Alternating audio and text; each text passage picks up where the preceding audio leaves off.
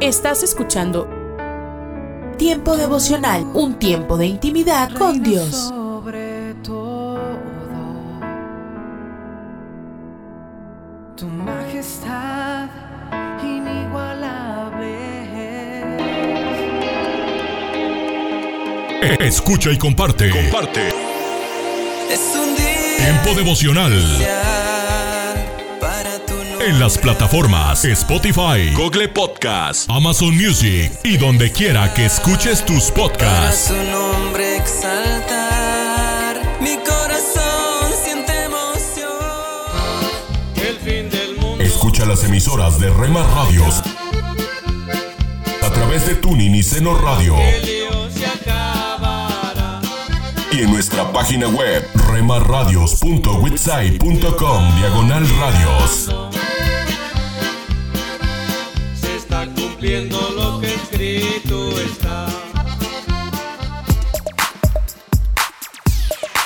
Búscanos en Facebook, Facebook, www.facebook.com, diagonal Rema Radios MEX.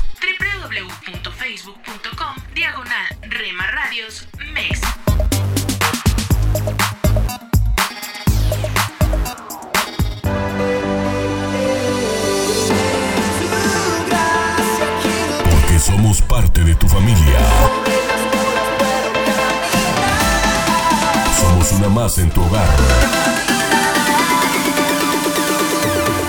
Gracias por dejarnos estar. Nuestro objetivo es ser una radio de bendición. Buena música. Buen contenido. En Rema Radio, impactando tu vida con poder.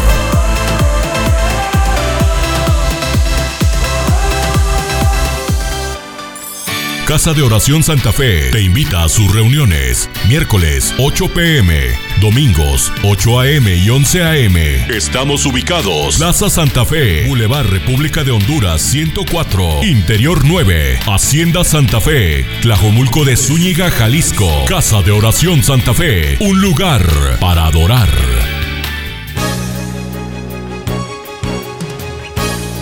La Biblia en un año. Día 207.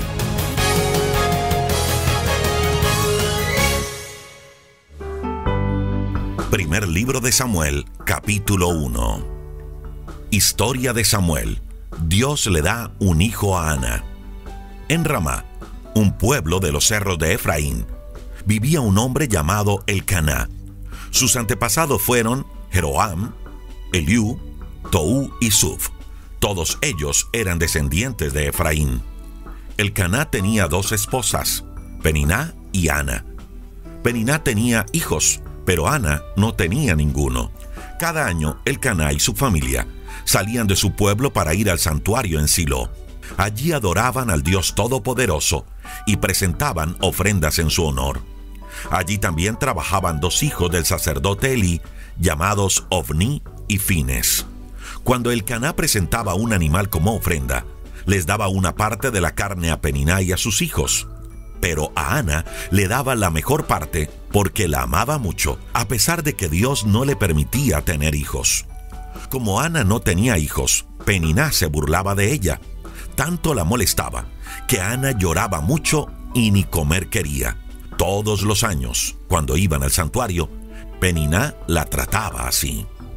En una de esas visitas, el Caná le preguntó a Ana, ¿por qué lloras? ¿Por qué no comes? ¿Por qué te afliges? Para ti es mejor tenerme a mí que tener muchos hijos. Ana dejó de comer, se levantó y se fue a orar al santuario. El sacerdote Elí estaba allí, sentado junto a la puerta. Ana estaba tan triste que no dejaba de llorar. Por eso oró a Dios y le hizo esta promesa. Dios Todopoderoso, yo soy tu humilde servidora. Mira lo triste que estoy. Date cuenta de lo mucho que sufro. No te olvides de mí. Si me das un hijo, yo te lo entregaré para que te sirva solo a ti todos los días de su vida.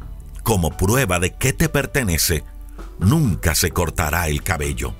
Ana oraba a Dios en silencio. Elí la veía mover los labios, pero como no escuchaba lo que decía, pensó que estaba borracha. Por eso le dijo, ¿no te da vergüenza estar borracha? Deja ya la borrachera. Pero Ana le respondió, Señor mío, no crea usted que estoy borracha. No he bebido vino ni cerveza. Estoy muy triste. Por eso estoy aquí suplicándole a Dios que me responda.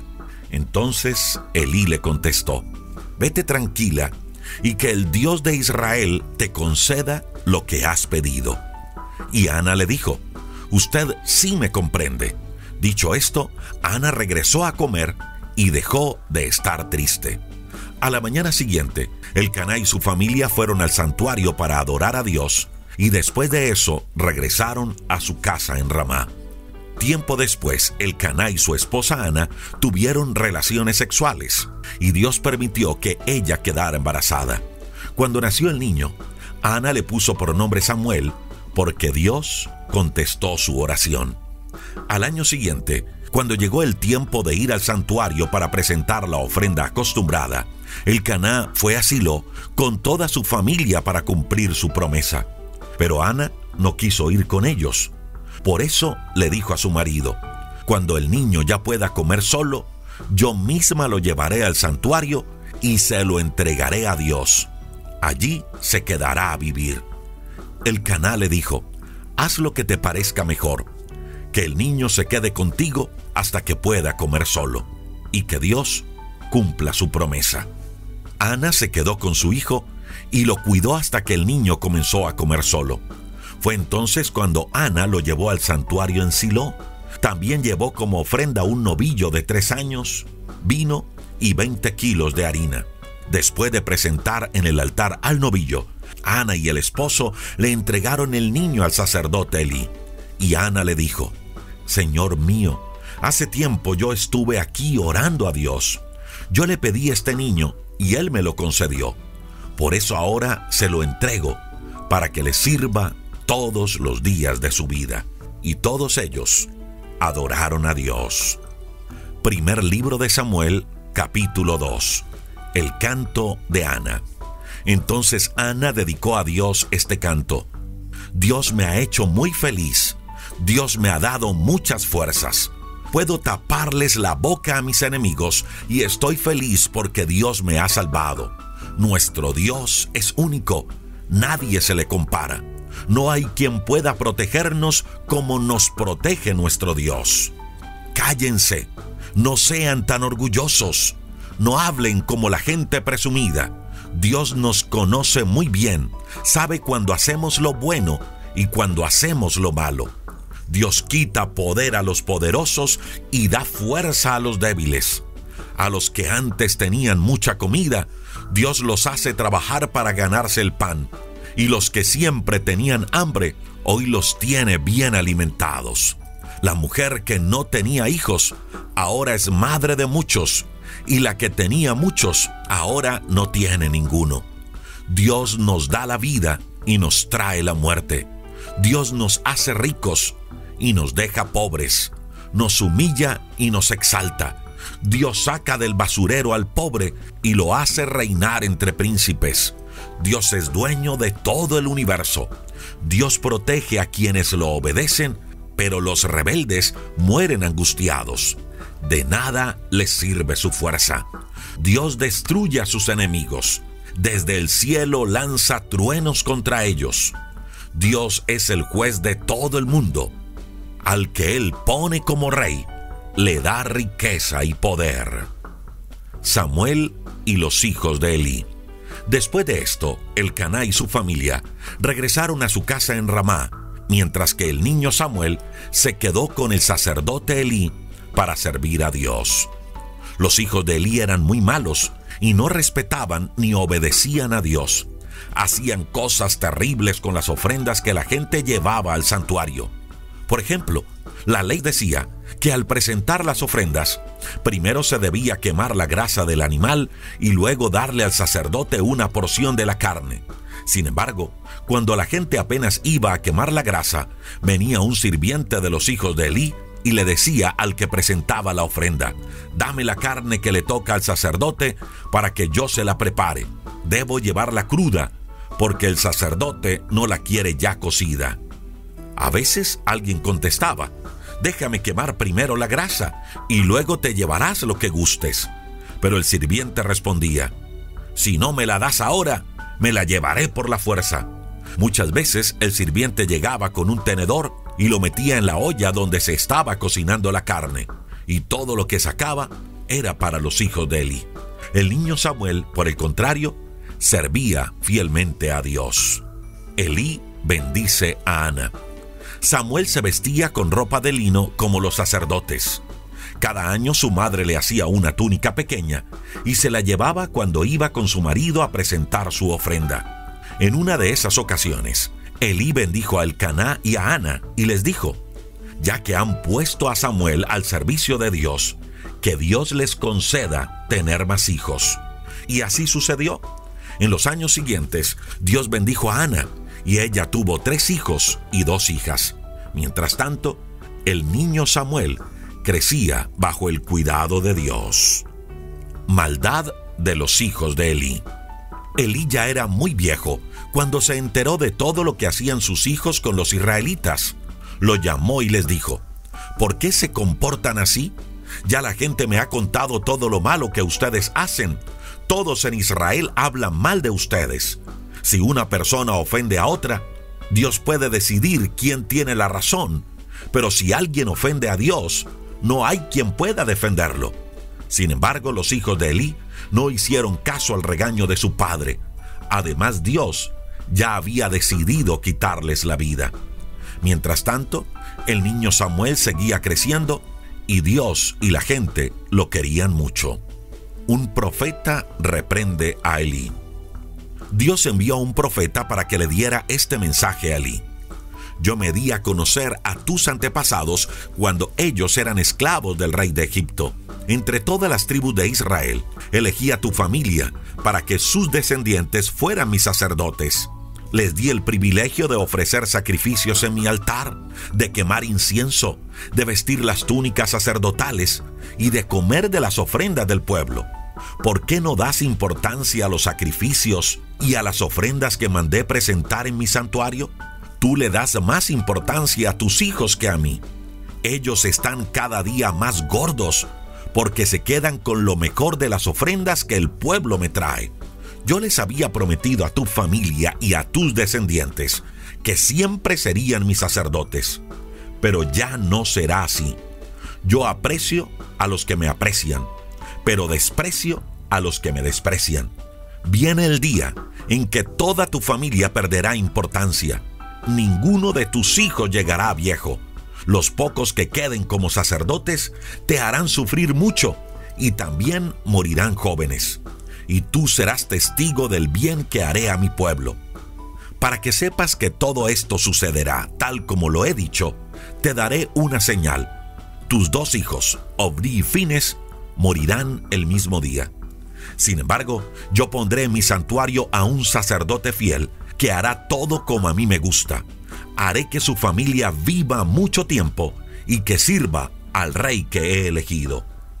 Los pocos que sobrevivan de tu familia se arrodillarán delante del sacerdote fiel y le suplicarán, por favor, denos usted algún trabajo como sacerdotes para que podamos comer, aunque sea un pedazo de pan. Dios llama a Samuel. Primer libro de Samuel, capítulo 3. En aquellos tiempos, Dios se comunicaba muy pocas veces con la gente y no le daba a nadie mensajes ni visiones. Por su parte, el niño Samuel servía a Dios bajo la dirección de Elí, que ya casi estaba ciego. Una noche, poco antes de que se apagara la lámpara del santuario, Dios llamó a Samuel por su nombre. Elí y Samuel estaban ya acostados, cada uno en su habitación. Samuel dormía en el santuario, que es donde estaba el cofre del pacto de Dios. Samuel, Samuel, dijo Dios. Samuel fue corriendo al cuarto de Elí y le dijo, Aquí estoy, ¿en qué puedo servirle? Elí le respondió, Yo no te llamé, anda, vuelve a acostarte. Samuel fue y se acostó. Pero Dios volvió a llamarlo. Samuel, Samuel. Él se levantó y se fue de nuevo a donde estaba Elí. Aquí estoy, le dijo. ¿En qué puedo servirle?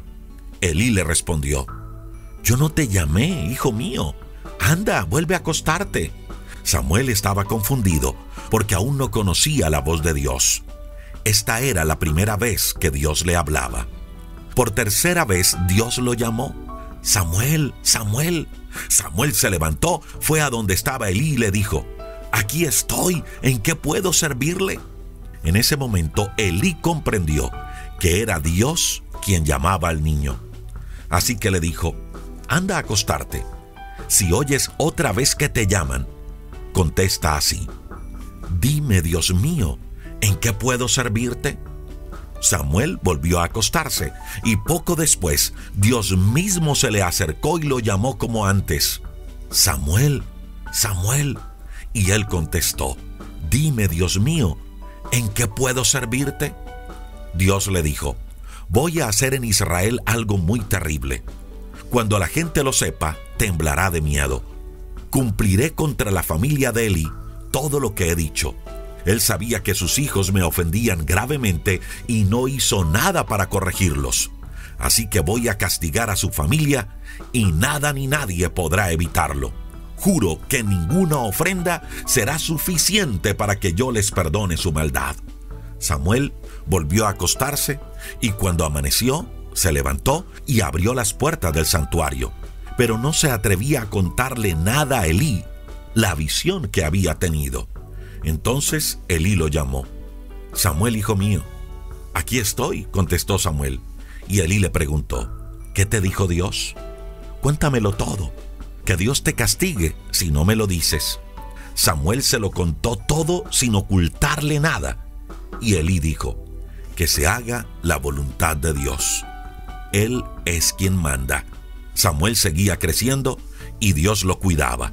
También le daba mensajes en el santuario de Silo y Samuel se los comunicaba a todo el pueblo. Todo lo que Dios prometía por medio de Samuel se cumplía. Por eso en todo Israel la gente confiaba plenamente en las palabras de Samuel.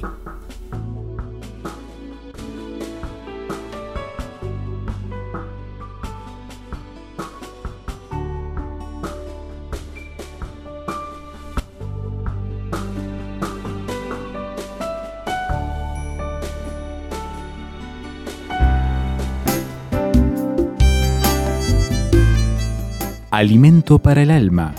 Lecturas diarias de inspiración producidas por Radio Transmundial.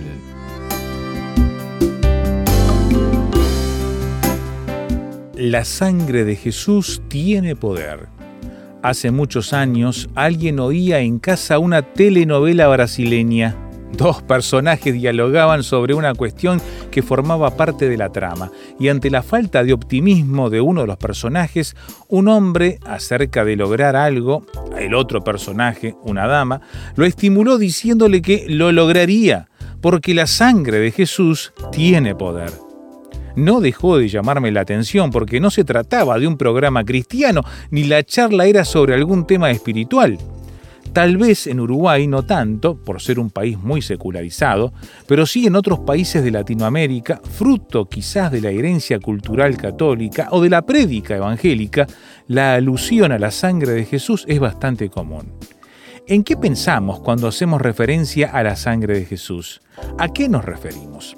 No a un sortilegio o talismán espiritual, sino al sacrificio de Jesucristo en la cruz que la sangre de Jesús fue derramada en la cruz significa que Él murió, verdaderamente murió, y murió por nuestra redención. Su muerte en la cruz nos redime del pecado y la condenación. Su muerte en la cruz venció al gran enemigo espiritual de la raza humana, el diablo. El verdadero creyente tiene la victoria en las situaciones que deba enfrentar en su vida por medio de la fe, la fe puesta en Jesús y en su sacrificio, y también por la palabra del testimonio de cada uno. ¿El testimonio hablado? Sí, pero también el testimonio que habla más fuerte, más fuerte que las palabras, o sea, el ejemplo de una vida consagrada a Cristo. Su sacrificio y tu testimonio vencen. Meditación escrita por Álvaro Pandiani, Uruguay.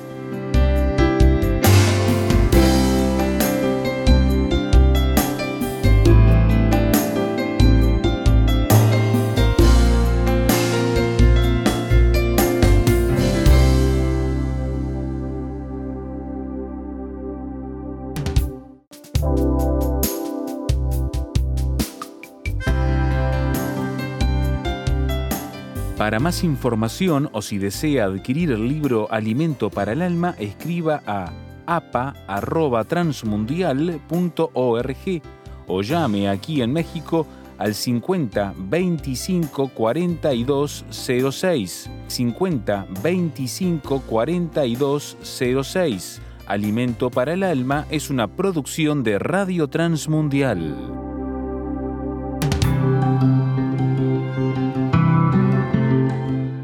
Somos mujeres de esperanza. Unidas elevamos nuestras voces al Señor, orando por nuestro mundo.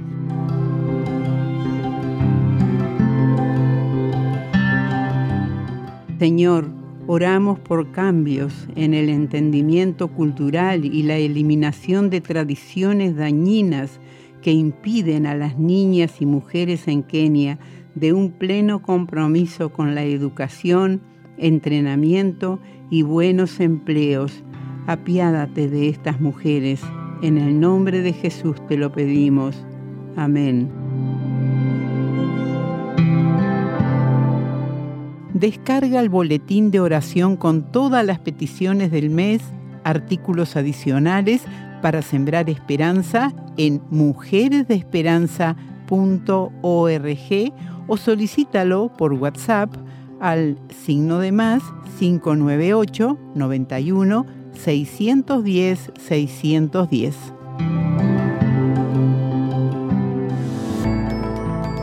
Soy Eduardo Palacio con Pautas para Vivir. ¿Se siente hoy con el corazón roto?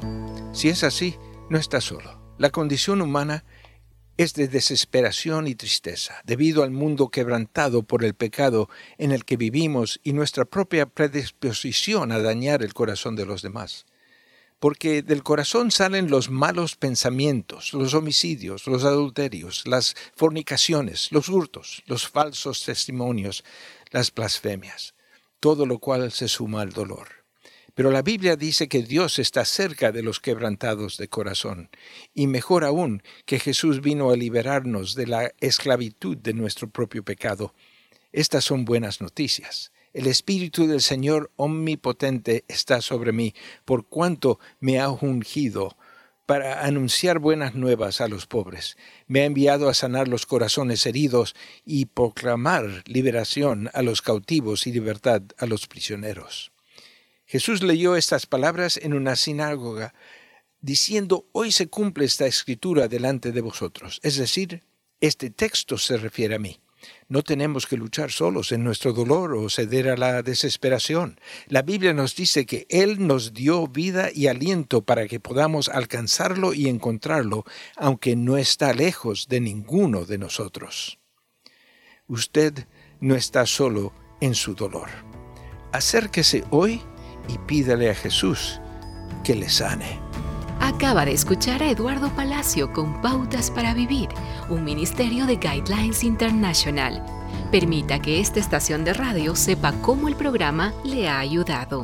Acompáñenos en la próxima emisión de Pautas para Vivir. Gracias por su sintonía. Hola, soy Johnny Erickson Tara. Cuando Pablo, su esposa y sus nueve hijos asistieron a su primer retiro familiar, la pasaron de maravilla, tanto que esta familia afectada por la discapacidad volvió por segunda vez, a pesar de no ser cristianos. Bueno, ya te imaginarás la sorpresa que nos llevamos cuando a la hora de la cena Pablo se acercó a la mesa con una Biblia en mano, diciendo, solo quiero explorar más de estas cosas de Jesús. Un líder del ministerio se sentó con él, abrió esa Biblia y Pablo abrió su corazón a Jesús. La semana siguiente, toda la familia siguió el ejemplo de Pablo, entregando sus vidas a Cristo. Segunda de Pedro dice que Dios quiere que todos sean salvos. Aprende cómo tu iglesia puede apoyar a familias con discapacidades al visitar johnnyradio.org. Presentamos La Buena Semilla, una reflexión para cada día del año. La buena semilla para hoy se encuentra en Juan 13:34. Jesús dijo, Un mandamiento nuevo os doy, que os améis unos a otros como yo os he amado, que también os améis unos a otros. La reflexión de hoy se titula ¿Un cristianismo sin la cruz? Jesús dijo, Amaos unos a otros, y la mayoría de la gente está de acuerdo con este mandamiento. Todos reconocemos que sería útil ponerlo en práctica, pues el resultado sería una vida pacífica y feliz en la sociedad. Pero la vida cotidiana muestra una realidad muy diferente. Los conflictos, las guerras y los crímenes, resultados de los celos y los odios de unos contra otros, abundan. En cambio y durante toda su vida, Jesús mostró un amor puro entregado a los demás, como yo os he amado, esta es la medida del amor que Jesús nos pide. La Biblia dice, en esto hemos conocido el amor en que Él puso su vida por nosotros. Primera de Juan 3:16. El que era justo y estaba lleno de amor por los demás fue condenado a muerte por quienes habían visto su ejemplo. Me devuelven mal por bien y odio por amor, dice el Salmo 109:5. Esta es la prueba de nuestra incapacidad para amar según el modelo divino y también de la necesidad de un cambio profundo en el ser humano. Solo una nueva naturaleza, un corazón nuevo, puede llevarnos a seguir el ejemplo del Señor.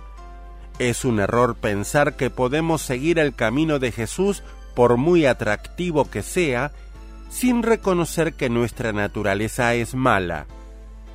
La muerte de Jesús en la cruz condena a los que lo rechazaron en el pasado, así como a los que lo rechazan hoy, pero a los que creen en Él les da el derecho de ser hijos de Dios. Entonces reciben la naturaleza divina y pueden seguir el camino que Jesús ha trazado para nosotros.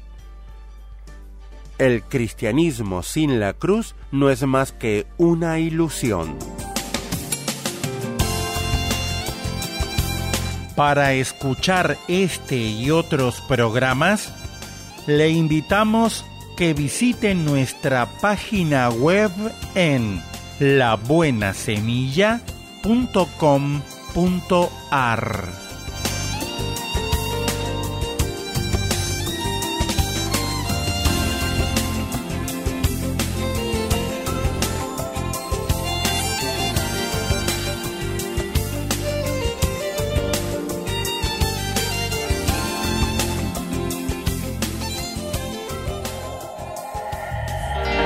Esto es la palabra para ti hoy.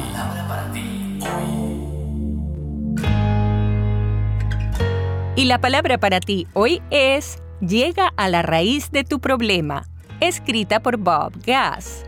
En Efesios 3:17 leemos, Echarán raíces profundas en el amor de Dios y ellas los mantendrán fuertes. ¿No te sentiste amado por tus padres? ¿Tu pareja te abandonó? ¿Sufriste maltrato físico, sexual, mental o emocional? Todas esas experiencias son dolorosas e identificar su fuente es crucial, especialmente cuando es una raíz de rechazo. Las raíces defectuosas producen frutos defectuosos, sentimientos de inferioridad, de inutilidad, de ira, la incapacidad para confiar y el miedo a la intimidad. ¿Cómo cambias esos frutos? Atendiendo la raíz del problema. ¿Cómo lo haces? Dios los fortalecerá con poder en el ser interior por medio de su espíritu.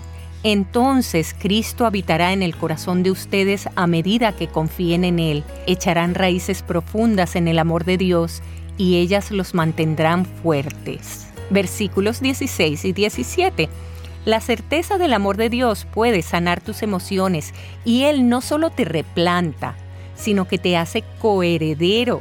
Esto significa que ya no recurres a tu familia de origen para tu seguridad y autoestima porque ahora somos hijos de Dios, como dice Primera de Juan 3:2. Ahora bien, recuerda que es un proceso. Las raíces profundas necesitan tres cosas. Primera, tiempo para crecer. Sentirte seguro en tu identidad como hijo de Dios es como amoldar un nuevo par de zapatos. Tienes que caminar en ellos hasta que los sientas cómodos. Segunda, protección de las cosas que pueden matarlas. Rodéate de personas que te levanten en vez de derribarte, gente que comparta una fe tan preciosa como la tuya. Tercero, alimento espiritual. Aprende a orar y a alimentarte regularmente con la palabra de Dios.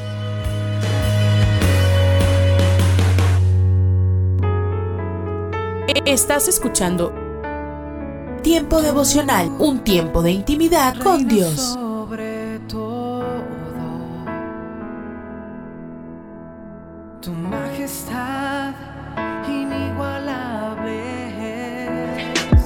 Presencia que cambió mi corazón.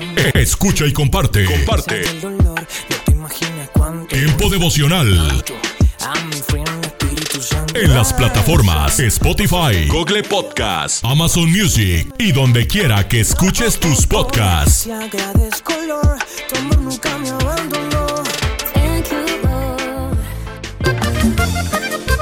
Escucha las emisoras de Rema Radios a través de Tuning y Seno Radio Sigue adelante.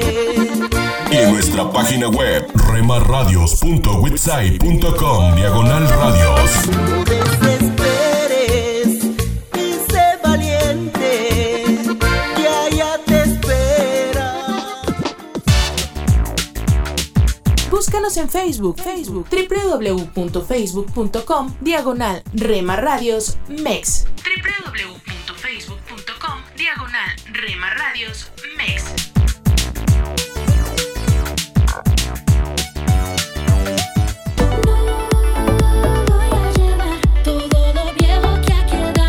Porque somos parte de tu familia. Somos una más en tu hogar. Gracias por dejarnos estar. Nuestro objetivo es ser una radio de bendición. Buena música. Buen contenido. En Rema Radio, impactando tu vida con poder.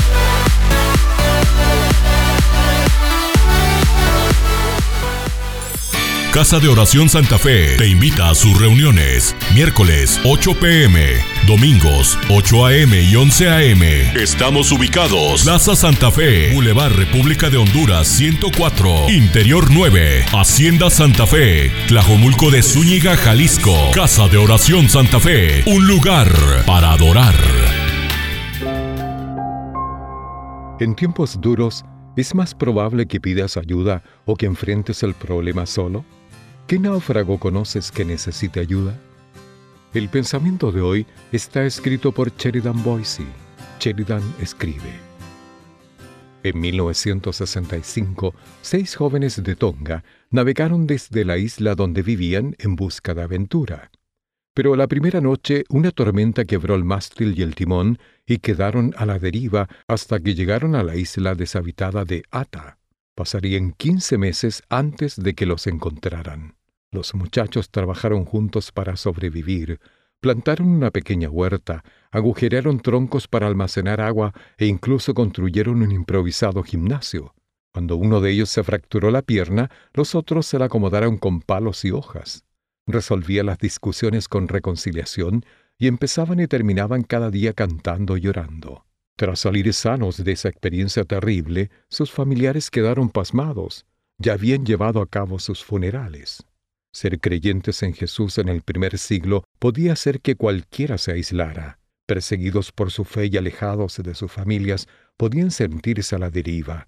Pedro alienta a esos náufragos a mantenerse disciplinados en oración, cuidarse unos a otros y usar sus habilidades para completar la obra. A su tiempo, Dios los sacaría fuertes, firmes y estables.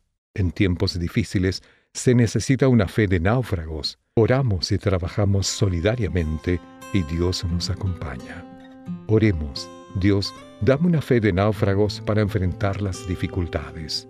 En el nombre de Jesús. Amén. El pensamiento de hoy fue traído a ustedes de parte de Ministerios Nuestro Pan Diario. ¿Te imaginas? Una reflexión del pastor y comunicador José Pablo Sánchez con Esperanza Suárez.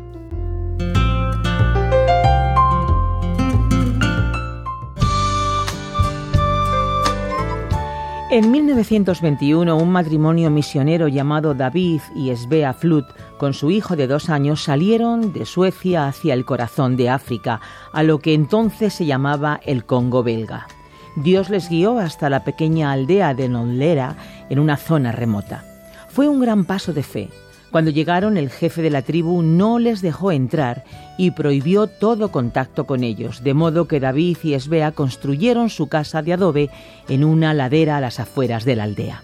Pasó el tiempo sin ningún resultado, luchando con la lengua suajili. El único contacto con los aldeanos era un joven al que le permitieron venderles gallinas y huevos también dos veces por semana. Esbea decidió que si este era el único africano con el que podía hablar, tenía que explicarle el mensaje de Jesús. Y así lo hizo. El joven decidió creer en Jesús, pero nadie más. Pronto el paludismo y la malaria golpeó a toda la familia y las condiciones de vida se endurecieron. Además, Esbea quedó embarazada. El parto fue complicado, agotador. Nació una niña a la que pusieron de nombre Aina, pero 17 días después, Esbea falleció. El corazón de David, su esposo, se rompió. Cavó una tumba en la ladera cerca de la casa y allí enterró a su esposa de 27 años. Después, amargado con Dios, entregó a sus hijos para adopción y tomó rumbo a Suecia. Me vuelvo a Suecia, dijo. He perdido a mi esposa y no puedo cuidar de este bebé. Dios ha arruinado mi vida. La pequeña Ina fue adoptada por una familia norteamericana que cambió su nombre por Aggie. De joven estudió en un instituto bíblico y se casó con un pastor. Pasaron los años y un día llegó a su casa de manera fortuita una revista en sueco. Aunque no entendía el texto, al pasar las páginas una foto le impactó. Allí, en una ladera, había una tumba y una cruz blanca con el nombre Svea Flood. Buscó un traductor y pronto descubrió que era la historia de sus padres. Además, contaba cómo después de que todos los misioneros se fueron, aquel muchacho que entregó su vida a Cristo había crecido y persuadido al jefe de la tribu para que le permitiera construir una escuela y poco a poco ganó toda la aldea para Cristo. Incluso el jefe se había convertido. Agui viajó a Suecia para buscar a David, su padre biológico. Le encontró anciano, enfermo de diabetes, amargado y alcohólico. Con temor Agui se acercó. Papá, dijo tímidamente. Se volvió y empezó a llorar. Aina, dijo, nunca quise abandonarte. Está bien, papá, contestó ella, tomándolo suavemente en sus brazos. Dios cuidó de mí. El hombre se puso tenso al instante y las lágrimas se detuvieron. Dios nos olvidó a todos, respondió. Nuestras vidas han sido así por culpa suya. Agui le dijo, Papá, tengo una pequeña historia que contarte. No fuiste a África en vano. Mamá no murió en vano. El niño que ganaste para Cristo creció y ganó toda la aldea para Jesucristo. La única semilla que plantaste siguió creciendo y creciendo. Hoy hay 600 personas africanas sirviendo al Señor porque tú fuiste fiel. Papá, Jesús te ama. Nunca te ha odiado. El anciano se volvió, miró a los ojos de su hija, se relajó y al final de la tarde se había reconciliado con Dios. La tumba de Svea Flut sigue siendo honrada en África y su memoria sigue siendo de inspiración y reto para todos los cristianos.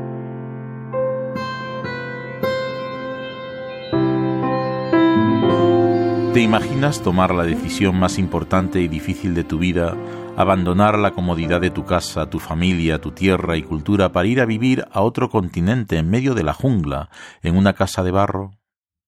¿Te imaginas que al llegar te rechazan, te marginan, solo un niño pequeño entrega su corazón a Jesús, pero la enfermedad te golpea y tu esposa muere diecisiete días después de dar a luz una niña preciosa?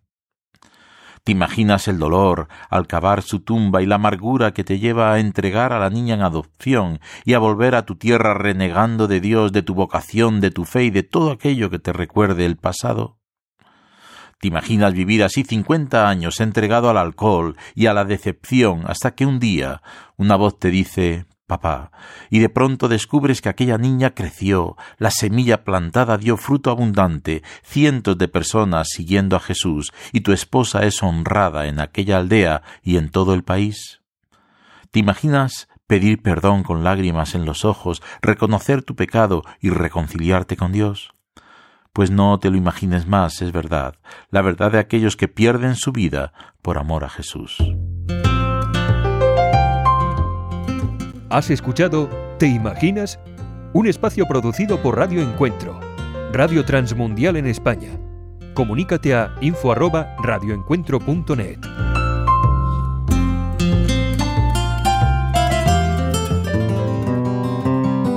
Yo iba en un vuelo de Chicago a Newark, en los Estados Unidos, y de repente el piloto dijo, puede que hayan notado que ya no vamos rumbo al este, vamos rumbo al norte. Tendremos que hacer un aterrizaje de emergencia en Detroit. Esas palabras particularmente no emocionaron a nadie. No porque haya algo malo en Detroit, pero los aterrizajes de emergencia no son muy emocionantes. Y continuó diciendo, tenemos un problema con nuestro sistema hidráulico. Luego, antes del aterrizaje, vinieron las azafatas y revisaron tres veces para cerciorarse qué tan apretados estaban nuestros cinturones de seguridad. Por supuesto, todos en el avión estaban empezando a especular acerca de ¿tenemos algún problema con los alerones o con el tren de aterrizaje? Esto podría ser muy serio. A mi lado viajaba una abuela muy dulce que estaba realmente ansiosa. El pasajero de atrás dijo, ¿sabes algo? Imagino que el tren de aterrizaje no bajó. Esto podría ser realmente malo. Gracias, eso ayudó. Tuvimos una gran aproximación al aeropuerto muy inestable, pero debo decirles que gracias a Dios tuvimos un aterrizaje suave.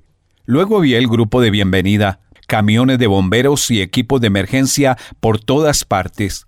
¿Quién sabe qué tan cerca estuvo realmente el llamado? Pero te diré algo, la posibilidad de un accidente exprimió los contenidos emocionales internos de todos los pasajeros, y fue una buena prueba para mí.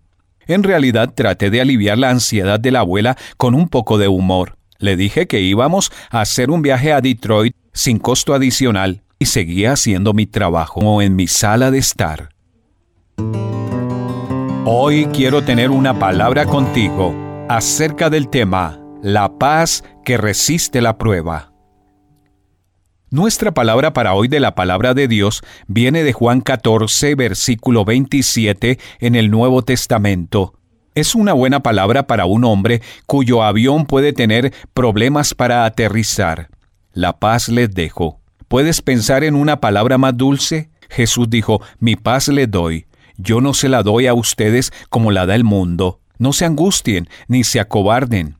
¿Sabes algo? Yo no estaba así. La abuela me dijo, ¿sabes? Estaba tan tranquila. Tú estabas totalmente tranquilo. Me alegré de estar sentada a tu lado. Ese hombre, en cambio, no ayudó mucho, pero me alegro de haber estado sentada a tu lado.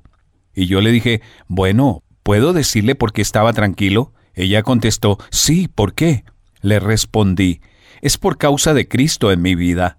La paz no viene de lo que está pasando a mi alrededor. La paz viene de quien está dentro de mí. Jesús dijo que Él no te da la paz como la da el mundo. Con la paz mundial, la del mundo, estás bien si el entorno es agradable, la situación es estable y si tu vida o seguridad no están en peligro. Eso es externo, por lo tanto es perdible. Conozco a una pareja donde una parte enfrenta cáncer linfático, la otra cirugía de bypass al mismo tiempo, y están dando un testimonio simple. El Señor les ha dicho virtualmente, casi verbalmente, nunca los dejaré ni los desampararé. Y les dijo, están enfrentando la muerte y el sufrimiento con la paz de Dios y han resistido la prueba. Esa es la paz que nada puede quitarte. Una paz que tal vez necesites desesperadamente en este momento. Ya sabes, la paz es una persona. Esa persona es Jesús. Él perdona tu pecado. Él garantiza el cielo. Él promete su poderoso cuidado. Él será la constante sin importar los cambios. Eso es paz. Mi vida no está en manos de un piloto, ni de un cirujano, ni de un adversario. Está en las manos de mi Salvador. Cuando haces tu paz con Dios, tienes la paz de Dios. Lo peor puede pasar, lo mejor permanece. ¿Qué calma tan sólida como una roca puedes tener en el centro de tu alma si haces del príncipe de paz tu príncipe?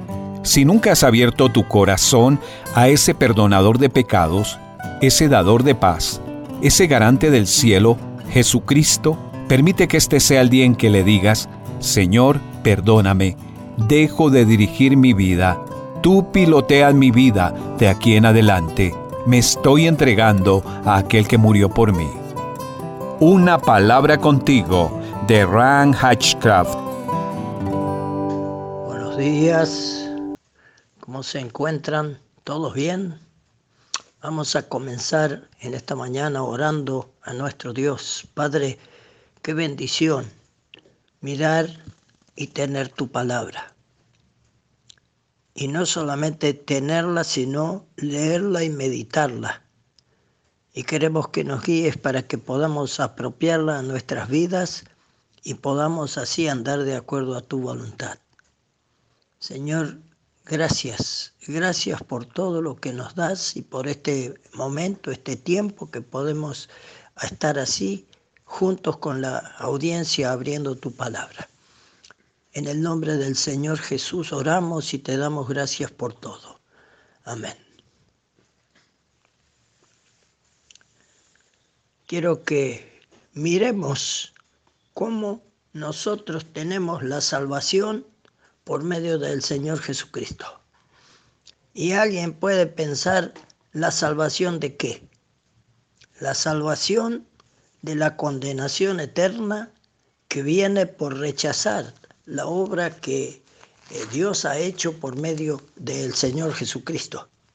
Y por eso, eh, cuando tenemos esa nueva vida que el Señor nos da, tenemos la vida eterna.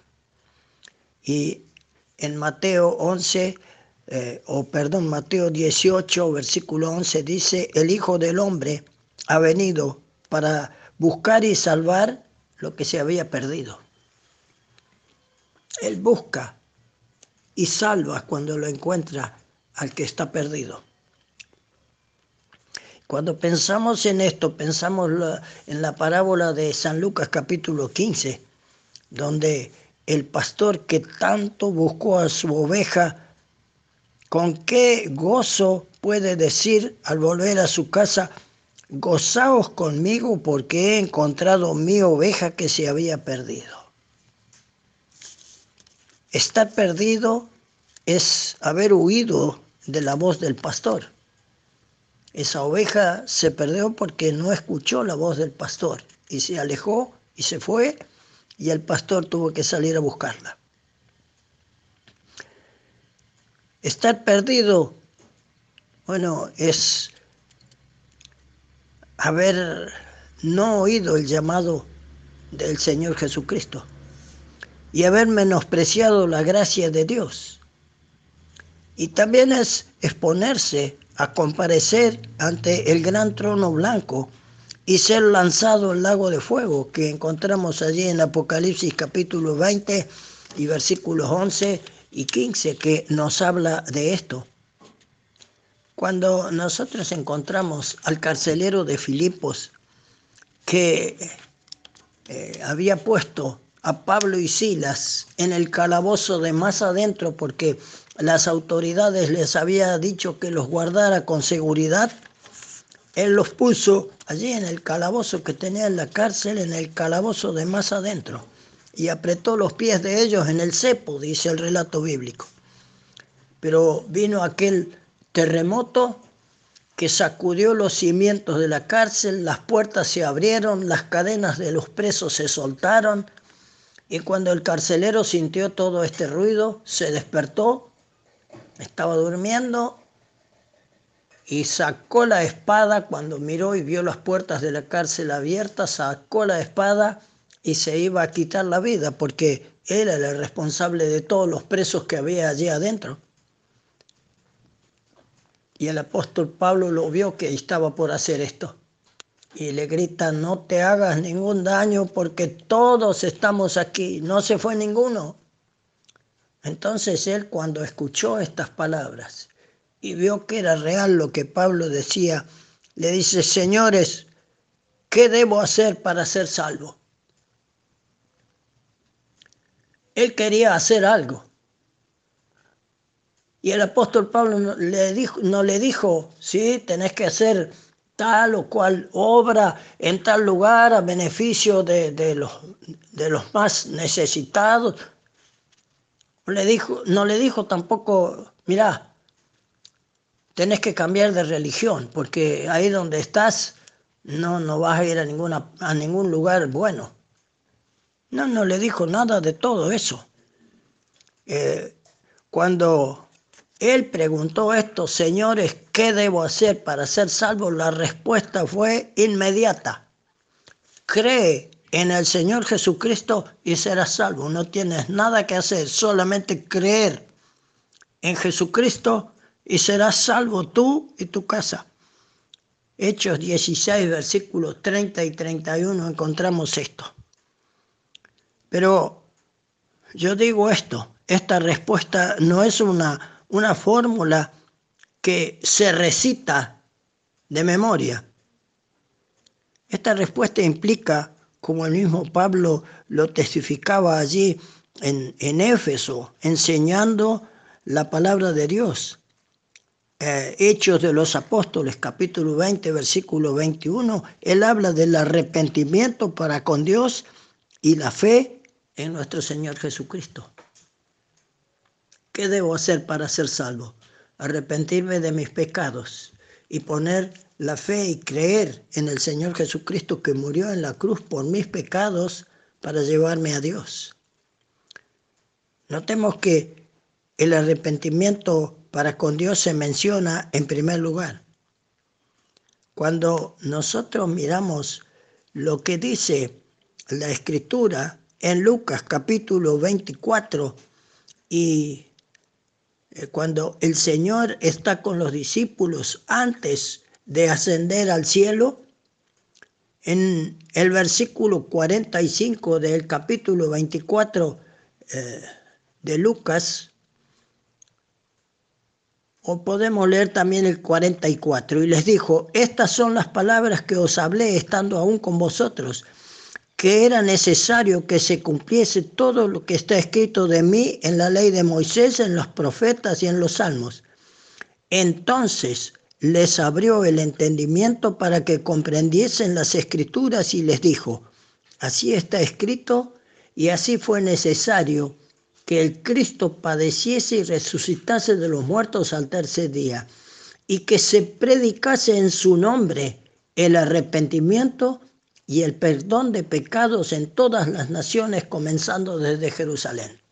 Y vosotros sois testigos de estas cosas.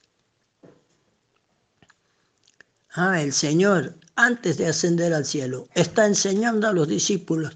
Les abrió el entendimiento para que pudiesen comprender las escrituras y les dice, y que se predicase en su nombre el arrepentimiento y el perdón de pecados en todas las naciones. Allí está la enseñanza del Señor para con cada uno de nosotros. Literalmente, el arrepentimiento que conduce al perdón de pecados. Esto es lo que necesitamos. Arrepentirse de lo que hemos hecho en contra de la pureza y la santidad de Dios. Y arrepentirse es cambiar de pensamiento en cuanto a Dios, en cuanto a uno mismo y en cuanto al pecado.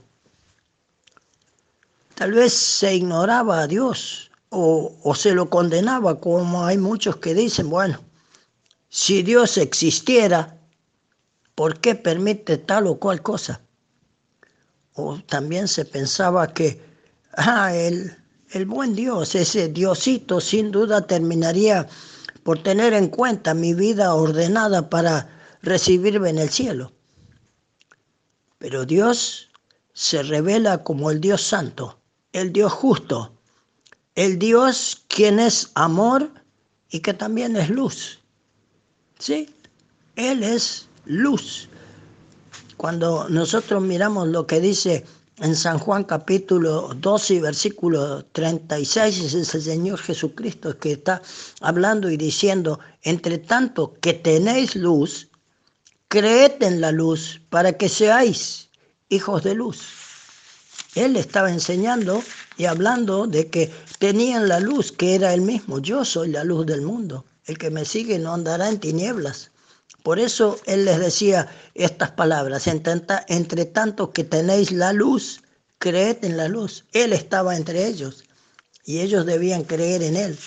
Y me eh, encanta mirar lo que dice el apóstol Pablo cuando escribe a los tesalonicenses, cuando en el capítulo 5, en el versículo 8, él está diciendo, pero nosotros que somos del día, seamos sobrios, habiéndonos vestido con la coraza de fe y de amor y con la esperanza de salvación como yelmo, porque no nos ha puesto Dios para ira, sino para alcanzar salvación por medio de nuestro Señor Jesucristo, quien murió por nosotros, para que ya sea que velemos o que durmamos, vivamos juntamente con Él.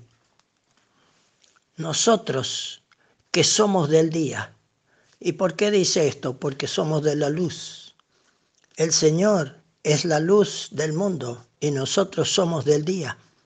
Seamos sobrios, habiéndonos vestido con la coraza de fe y de amor y con la esperanza de salvación como yelmo.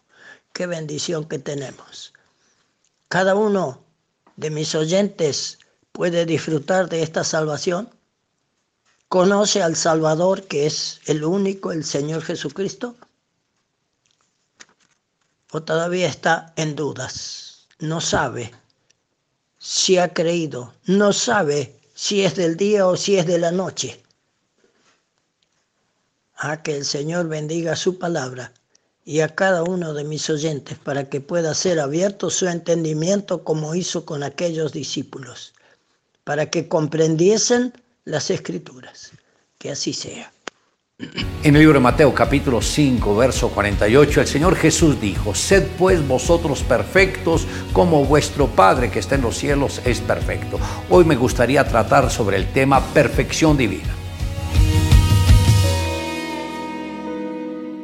Creo que es indispensable que cada creyente tenga metas en la vida. Muchos se conforman con existir, caminan porque tienen que caminar, comen porque tienen que comer, pero sus vidas carecen de propósito. No tienen ninguna dirección, ni saben de dónde vienen ni a dónde van. Son como veletas llevadas por cualquier viento de doctrina. Alguien dijo, el que apunta a la nada, a la nada llegará. Otros están muy concentrados en lo que hacen para Dios y es importante, pero el propósito divino va más allá.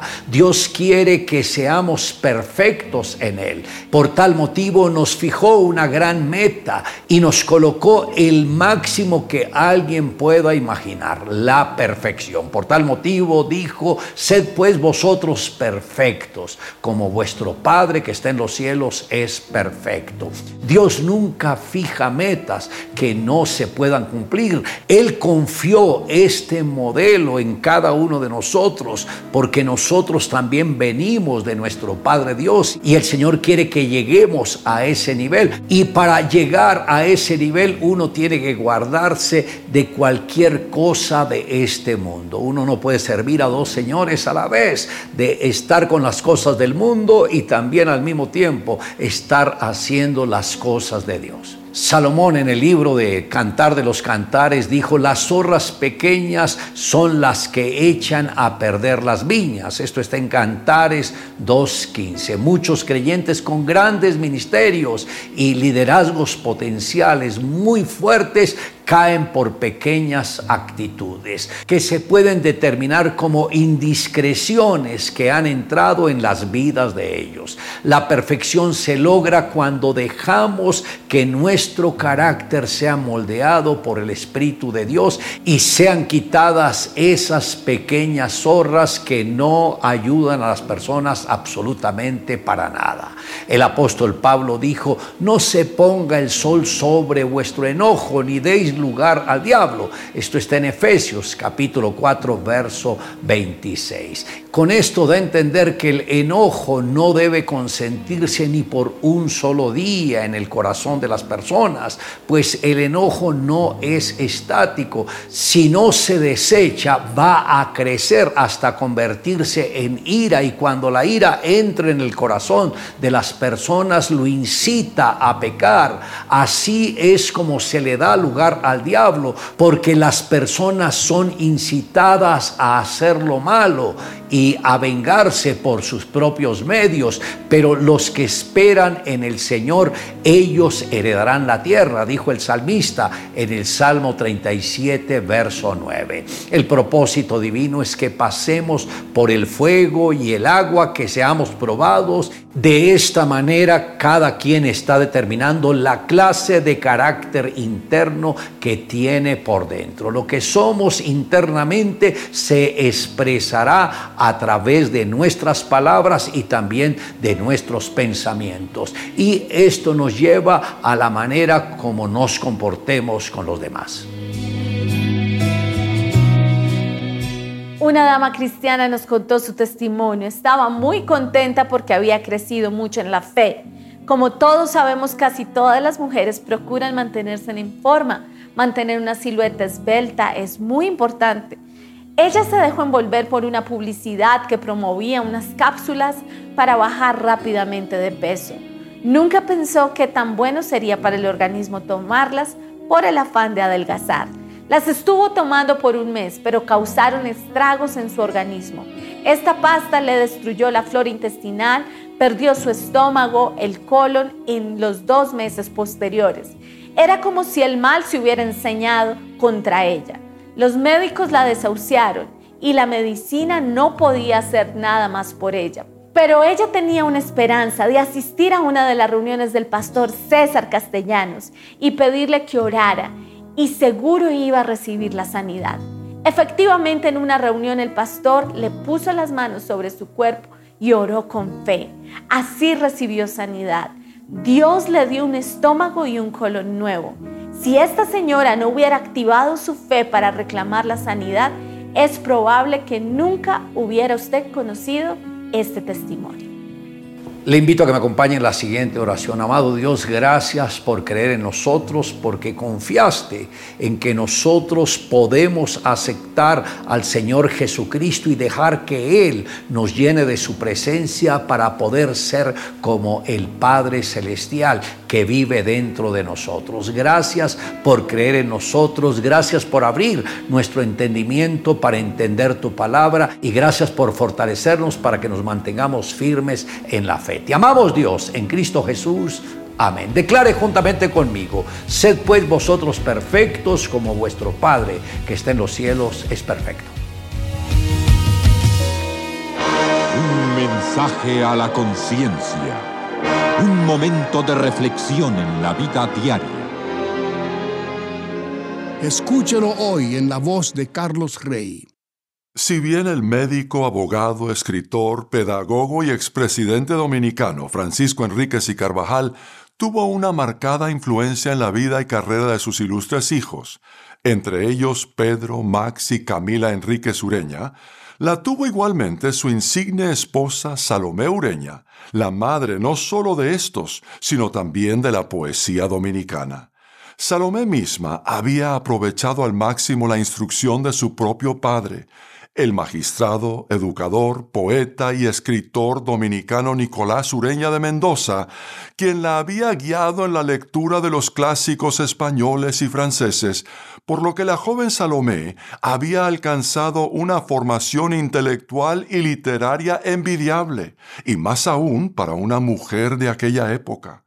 Con motivo de la muerte de don Nicolás en 1875, Salomé compuso los siguientes versos titulados Padre mío. Muda yace la alcoba solitaria donde naciste a la existencia un día, do desdeñando la fortuna varia tu vida entre el estudio discurría. Ay de una madre en el regazo tierno, por vez primera te dormiste allí, y allí de hinojos tu suspiro eterno entre sollozos tristes recogí. Hoy al entrar en tu mansión doliente, donde reina silencio sepulcral, nadie a posar vendrá sobre mi frente el beso del cariño paternal. Ninguna voz halagará mi acento, ni un eco grato halagará mi oído. Solo memorias de tenaz tormento tendré a la vista de tu hogar querido.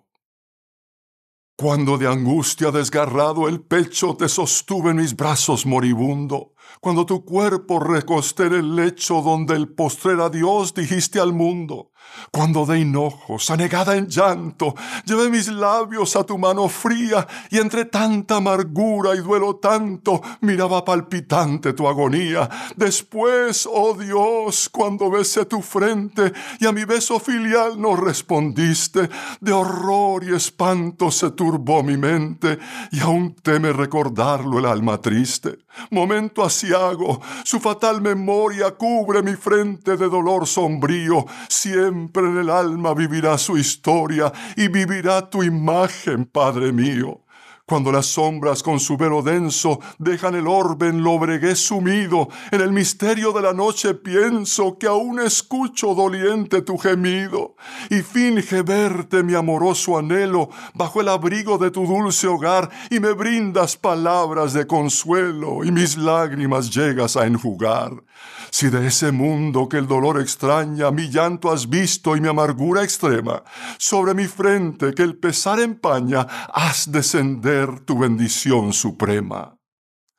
Solo nos queda suponer que el padre de Salomé, de haber sido posible hacerlo desde ese mundo, hubiera deseado responder a esta triste petición con las bendiciones de Jacob a dos de sus doce hijos, diciendo, Tú, Salomé, Eres como una venada suelta, madre de hermosos venaditos. Harás justicia en tu pueblo porque amas la libertad. Para recibir un mensaje a la conciencia por correo electrónico, ingrese a conciencia.net y suscríbase hoy mismo. Estás escuchando Tiempo devocional, un tiempo de intimidad con Dios.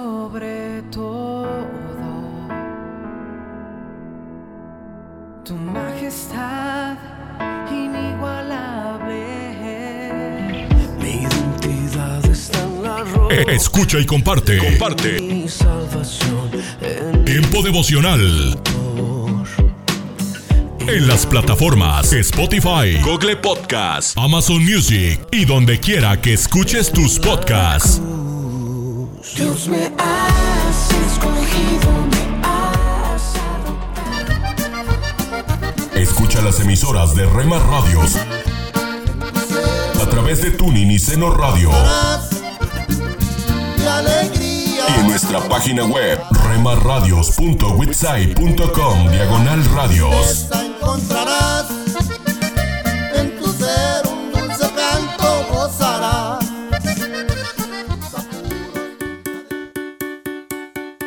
Búscanos en Facebook, Facebook, www.facebook.com, diagonal Rema Radios MEX.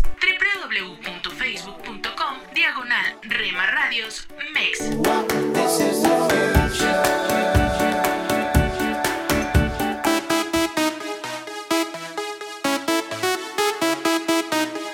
somos parte de tu familia. Más. Somos una más en tu hogar. Te dominará. Olvídate del miedo. Gracias por dejarnos estar. Nuestro objetivo es ser una radio de bendición. Con las manos hacia arriba, muévete ya. Buena música, La alegría del cielo bajar. buen contenido. No puedes callar esta fiesta. En Rema Radio, impactando tu vida con poder. Ven que la fiesta sigue. Si es para Dios, no pares. Corre, no te retrases. Casa de Oración Santa Fe te invita a sus reuniones. Miércoles 8 pm, domingos 8 am y 11 am. Estamos ubicados. Plaza Santa Fe, Boulevard República de Honduras 104, Interior 9, Hacienda Santa Fe, Tlajomulco de Zúñiga, Jalisco. Casa de Oración Santa Fe, un lugar para adorar. Hoy, en Ecos del Pasado. ¿Queremos avivamiento?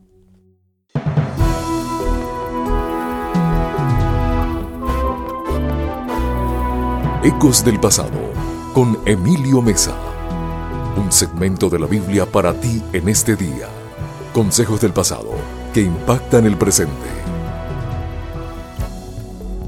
Todos ellos se reunían siempre para orar con algunas mujeres, con María, la madre de Jesús, y con sus hermanos. Hechos 1.14. Existe una estrecha relación entre el avivamiento y la oración.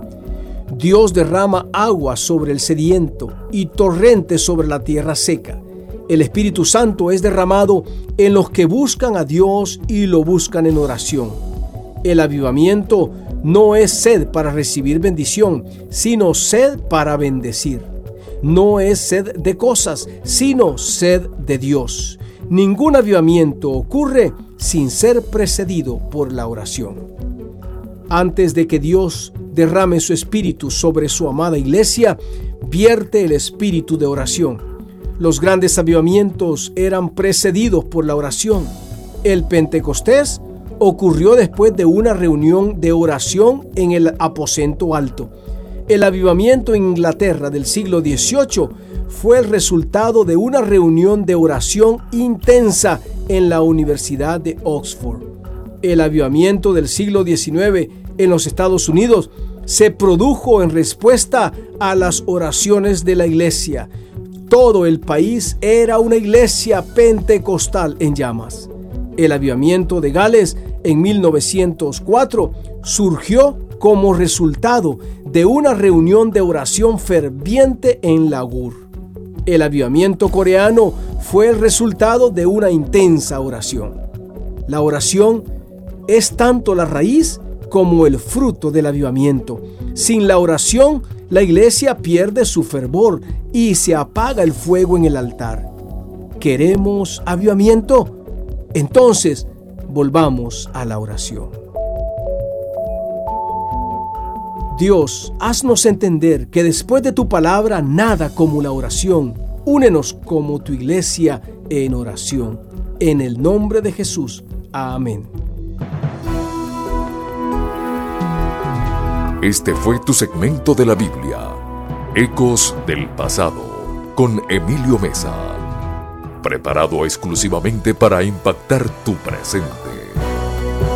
Un aporte para esta emisora de Ministerio Reforma. Búscanos en www.ministerioreforma.com. Hoy en este tiempo de reflexión quiero compartir un poco un texto contigo y básicamente leer este pasaje, eh, asimilar algunas, algunos puntos allí que Jesús transmite a sus discípulos y con eso concluir, ¿verdad? Este versículo hoy me lo regaló una persona bien temprano y dije, lo quiero compartir con la audiencia porque me parece muy oportuno, más aún entendiendo el tiempo en el que vivimos hoy, ¿verdad? ¿Cuál es el tiempo en el que estamos viviendo? Y un tiempo en donde se habla mucho de cosas negativas, ¿no? Ya desde el 2020, eh, que colapso, colapso sanitario, era en aquel tiempo, ¿verdad? 2020. Eh, cierres, enfermedad, muerte. Hoy, año 2022, se habla en términos de colapso alimentario. Así te dicen, colapso alimentario, se vienen unos meses más porque Rusia junto con Ucrania son productores muy importantes de ciertos cereales, de combustible, sube el, combustible, sube todo y, estamos viendo inflación, te hablan de hiperinflación. Eh, y vos decís, ¿será cierto esto? Y mira, no es tan descabellado que digamos, ¿verdad? Hay dos países que están en un tiempo de guerra y obviamente no se puede hacer el mismo trabajo en materia de, de siembra, de recoger ciertos productos y bueno, a uno lo hace pensar y bueno, aquí eh, no hay algo muy descabellado que digamos en pensar así, ¿verdad? Y de hecho, las personas que hablan de todas estas cuestiones no son cualquiera tampoco, son analistas, analistas económicos y demás, ¿verdad? Eh, muchos inconvenientes también en, en, el, en el área de distribución de productos, ¿verdad? Con todo lo que ha generado los cierres por la pandemia, ¿verdad? Hay muchos puertos hoy cerrados en China. Entonces a uno como que lo hace suponer de que en algún momento podrían faltar productos, ¿verdad? De hecho, en algunos países creo que ya están hablando de que se está, está faltando productos. Y bueno, esa es un poco la situación en la cual hoy estamos, ¿verdad? Pero yo quiero llevarte a un mensaje aún mucho más contundente que todo eso, y es el mensaje de Jesús en su momento a los discípulos. ¿Mm? Los discípulos probablemente estaban luchando con el afán, con la preocupación. El ser humano en sí lucha con este tipo de cosas. Tendemos muy fácilmente a preocuparnos, a afanarnos, a afligirnos. Y Jesús probablemente estaba observando eso en sus discípulos y es cuando les dice en Lucas 12:22 lo siguiente. Lo más probable es que ya conozcas este texto, pero igual quiero dejarte allí en tu mañana para animarte, para llenarte de esperanza, porque uno se pregunta en medio de tantas malas informaciones y tan mal pronóstico, ¿qué debo hacer yo como cristiano? Y aquí Jesús te lo resume lo que deberías de hacer como cristiano. Le dice a sus discípulos lo siguiente, hoy su discípulo soy yo, y si usted le ha recibido a Jesús en su corazón, hoy usted es su discípulo. Y le dice lo siguiente, por tanto os digo, no os afanéis por vuestra vida, que comeréis, ni por el cuerpo que vestiréis. La vida es más que la comida, el cuerpo más que el vestido. Después le lleva a la naturaleza. Y mirad lo que les dice el creador de todo lo que vemos. Considerad los cuervos. Ellos no siembran, ni ciegan, ni tienen despensa, ni tienen granero. Y Dios los alimenta. Y luego les hace una pregunta. ¿No valéis vosotros mucho más que las aves? A ver, respondan un poco. ¿No valen ustedes más que las aves? ¿Y quién de vosotros podrá con afanarse añadir a su estatura un codo? Pues si no podéis, ni aún lo que es menos, ¿por qué os afanáis por los demás? Eh, lo vuelve a llevar aquí a la naturaleza. Considerad los lirios, cómo crecen. Ellos no trabajan, ni hilan. Mas os digo que ni aun Salomón con toda su gloria se vistió como uno de ellos. Y después le dice algo tan contundente, y te lo dice a vos, hoy. Si así viste Dios la hierba que hoy está en el campo y mañana es echada al horno, ¿cuánto más a vosotros, hombres de poca fe? Vosotros pues no os preocupéis por lo que habéis de comer, ni por lo que habéis de beber, ni estéis en ansiosa inquietud, porque todas estas cosas buscan la gente del mundo. La gente del mundo entiéndase por gente que no tiene a Dios, ¿no?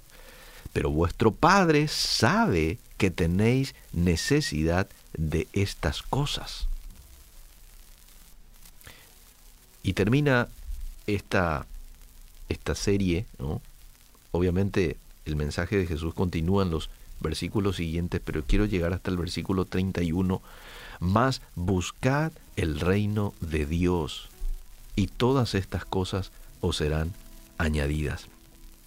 Qué lindo pasaje que hoy nos llena de esperanzas. Tan oportunas las palabras de Jesús, no solamente para aquel tiempo, para hoy también. ¿No valéis vosotros mucho más que las aves? Quiero dejarte con esas preguntas. Eh, ¿Cuánto más a vosotros, hombres de poca fe? Hmm. Quizás hoy tengamos que decirle a Dios, Señor, alimenta mi fe. Me he preocupado de más en los últimos días. He estado en una inquietud. He estado, estado mm, un poco ansioso por lo que de pronto se dice, por lo que de pronto se anuncia. ¿Mm? Y hoy Jesús nos dice, ¿por qué teméis hombres de poca fe? No se preocupen. Dios sabe cuáles son las necesidades de ustedes. Y un consejo a tener en cuenta, busquen el reino de Dios.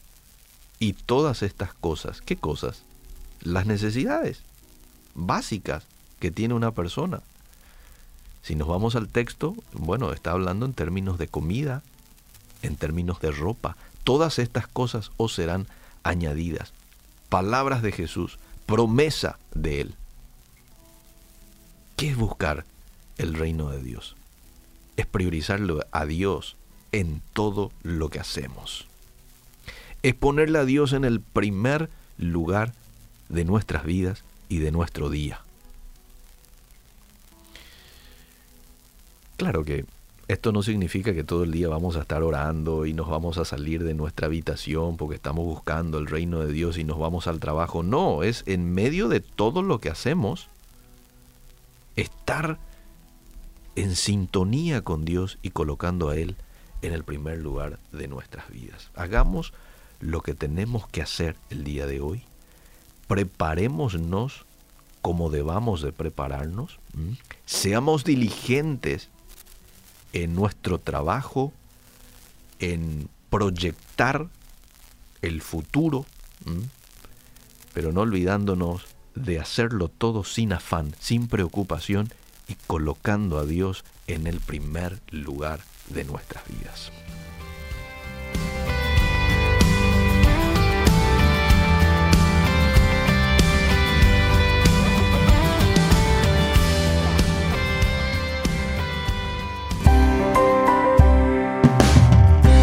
Esta dosis es para decirte que esta promesa de protección es para aquellos que hemos puesto al Señor como nuestro amparo, porque su palabra me dice que aunque caigan mil a mi lado y aunque mueran diez mil a mi alrededor, esos males en el nombre de Jesús no me van a tocar. La dosis diaria con William Arana. Para que juntos comencemos a vivir.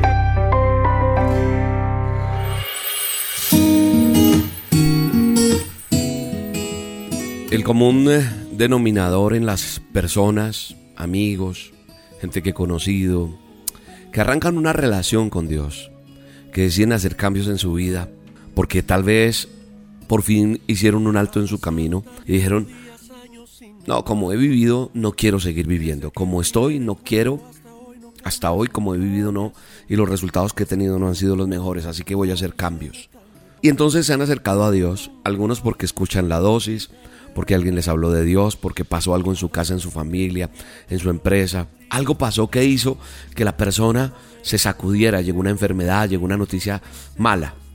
Y toman decisiones las personas. Pero sabe una cosa, el ser consecuentes, el ser constantes, el ser entregados a algo para decidir, o sea, tomar esa decisión y ser firmes en nuestras decisiones, cuestan. Cuesta mucho y, y- a veces cuando tenemos inclinación a muchas cosas y cuando hemos estado mucho tiempo acostumbrados a, a ser esclavos de, no le voy a poner nombre, póngale usted el resto de nombre de acuerdo a la esclavitud a la cual usted estuvo, que no tenía esos cambios, pues hace que las personas no sean constantes, no seamos constantes. Y lo digo porque, porque es que yo escucho a las personas, ah, le fallé a Dios, ¿sabe? Este fin de semana estuve de, de- de- de paseo, este fin de semana, ah, este fin de semana llegaron unos familiares, este fin de semana llegaron unos amigos y, no, no, no, no pude. La tentación llegó, me volví a encontrar con una persona que jamás pensé que volví a encontrarme y me movió aquí cosas. Mira, es que ofrecieron esto y como decía que no, nos cuesta, nos cuesta ser firmes, nos cuesta.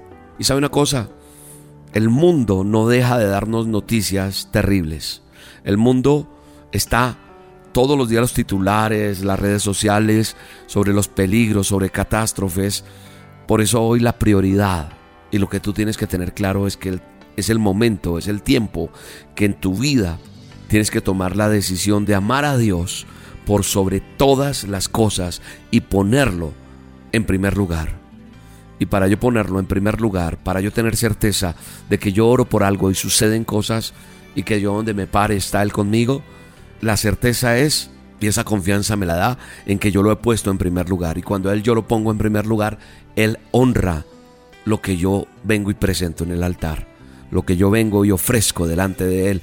Y mis lágrimas, mis peticiones. Es- Es decir, la protección es esa, es ese seguro de vida. Esa promesa que Dios está en su palabra y nos la quiere recordar hoy, dice en el Salmo 91, 6 y 7, dice, no temas a la enfermedad. No, me dice, no temas a la enfermedad. Dice la palabra exactamente, no temas a la enfermedad que acecha en la oscuridad. No temas a la catástrofe que estalla al mediodía. Y aunque caigan mil a tu lado, dice la Biblia, y aunque mueran diez mil a tu alrededor, esos males no te van a tocar. Palabra tan tremenda. Mire, yo me detengo a deletrearla, la desmenuzo, la toco, la siento, la saboreo. Y él me dice, William, no temas, no temas a la enfermedad. No, no te preocupes por una catástrofe. Esta dosis es para decirte que esta promesa de protección es para aquellos que hemos puesto al Señor como nuestro amparo. Es para aquellos que hemos decidido que Él es lo mejor que yo he podido tener en mi vida. Yo he elegido confiar en Dios. Te pregunto, ¿has elegido confiar en Dios? Por sobre todas las cosas. Y cuando yo nombro sobre todas las cosas, te estoy diciendo es sobre ese fin de semana que, ah, fue que vino esto, es que pasó aquello, es que esa amiga, es que la compañera, es que el compañero, es que mire, es que volvieron a buscarme, es que pasó esto y fui débil. Yo quiero que esta promesa que está en el Salmo 91, 6 y 7, versos 6 y 7, que yo no tema la enfermedad porque yo sé que en Él estoy confiado y seguro. Y Jesús de Nazaret me dice que yo pida en su nombre, que Él va a respaldar. Así que yo no temo a la enfermedad, yo no temo a la oscuridad, porque su palabra me dice que aunque caigan mil a mi lado y aunque mueran diez mil a mi alrededor, esos males en el nombre de Jesús no me van a tocar. Yo quiero que tú te aferres a esa promesa porque también es para ti, porque es el tiempo que en tu vida decidas amar a Dios por sobre todas las cosas y ponerlo como tu confianza absoluta. Gracias Padre Eterno. En ti pongo toda mi confianza, Señor, porque tú eres mi protección, tú eres, tú eres todo lo que yo necesito. Tú me guardas de todo mal. Hoy, Señor, quiero amarte cada día. A partir de hoy quiero pedirte perdón por mis errores. Dile, Señor, perdóname, perdóname mis pecados, perdóname y yo quiero amarte cada día y vivir bajo la sombra de tus alas, como dice tu palabra, porque tú eres mi refugio. Quiero entender que esa promesa es una realidad en mi vida en el poderoso nombre de Jesús. Gracias Dios. Hoy no temo a la enfermedad, hoy no temo a la oscuridad, hoy no temo a nada. Porque tu palabra me dice que no me va a tocar, porque tú estás conmigo. Yo lo creo, pero quiero aprender a entender que te pongo a ti por sobre todas las cosas para que nada, nada pueda aplastarme. En el nombre de Jesús. Amén. Aunque se levante el hombre, aunque venga la tormenta, aunque tiemble toda la tierra, aunque se levante guerra, a mí no me tocará, no, no, y a mí no me llegará, pues yo estoy con él, con él. guardador, mi refugio, mi amparo y protector. Y aunque se levante el destructor, yo no temeré. Eres tu Señor, mi guardador, mi refugio, mi amparo y protector. Y aunque se levante el destructor, yo no temeré. La dosis diaria con William Arana, tu alimento para el alma. Vívela y compártela. Somos Roca Estéreo. Hola lectores de la Biblia, bienvenidos a la sinopsis de la Biblia.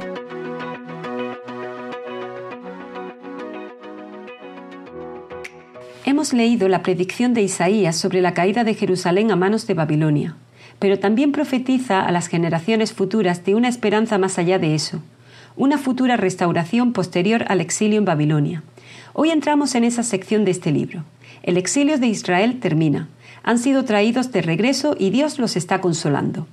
Aunque su creación fallezca, su palabra permanecerá.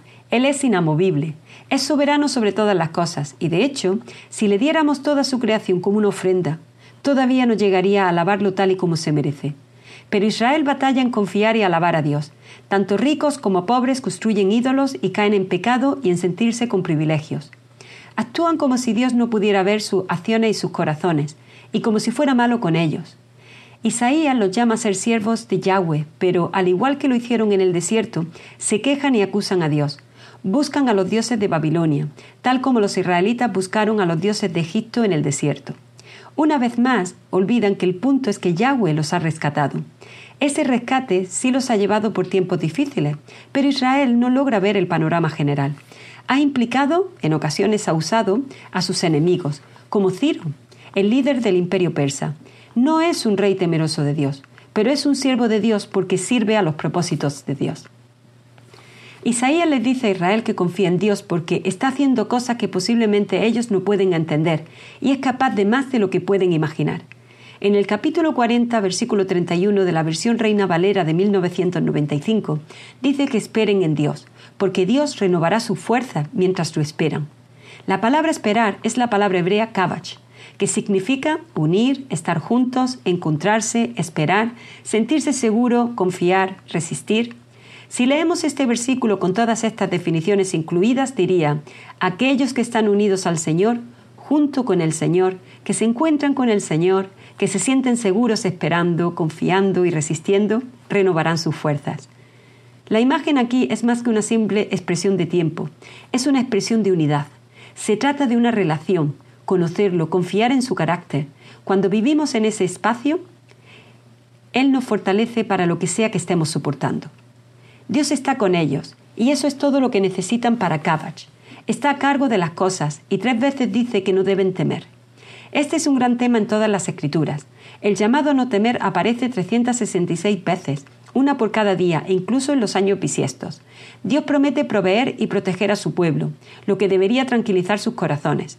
Aquellos que no le creen son los que caen presa de adorar ídolos porque cuando parecen percibir la ausencia de su protección y provisión, buscan en otro lado. El capítulo 42 nos da una profecía de Cristo. Dios se niega a renunciar a su pueblo, será compasivo y gentil con el Israel herido. No acabará de romper la caña quebrada, versículo 3. Continúa caminando en su plan de restauración. Está claro que Israel no puede ser el siervo de Dios adecuadamente, pero Dios ha provisto un verdadero siervo para cumplir su misión, restaurar a Israel por sí mismo y servir como luz para las naciones. En el capítulo 43, Dios nuevamente dice, no temas, y no porque las cosas sean fáciles, sino porque le pertenecen a Él. De hecho, pasarán por pruebas, pero Él prevalecerá en esas pruebas. Hará cosas milagrosas porque eligió a Israel para conocer, creer y comprender quién es Él, el único Salvador. Los llama a olvidar las cosas del pasado, tal como ha olvidado sus pecados. A pesar de sus pecados y su falta de ofrendas y sacrificios, todavía proveerá una forma de borrar sus pecados por su gracia, porque así lo decidió. Ahora es el tiempo del vistazo de Dios. Dios llama a Israel su siervo, a Jacob su elegido y a Abraham su amigo, capítulo 41, versículo 8. Israel pecó y se rebeló. Sin embargo, todavía están cumpliendo sus propósitos. Jacob manipuló para obtener la bendición, luchó con Dios y de todas formas fue el elegido de Dios. Abraham tenía dudas y mintió para preservar su propia vida, e intentó cumplir las promesas de Dios en lugar de esperar el tiempo de Dios. Sin embargo, Dios todavía lo llama amigo. No hay personas perfectas para que Dios use. Somos todo lo que tiene, quebrantados desde el principio. Pero nos ha escrito en su historia y borra nuestros pecados para su propósito, no solo el nuestro, sino el suyo. ¡Qué Dios y Padre tan increíble! Él es donde el júbilo está. La sinopsis de la Biblia es presentada a ustedes gracias a B-Group, estudios bíblicos y de discipulado que se reúnen en iglesias y hogares alrededor del mundo cada semana.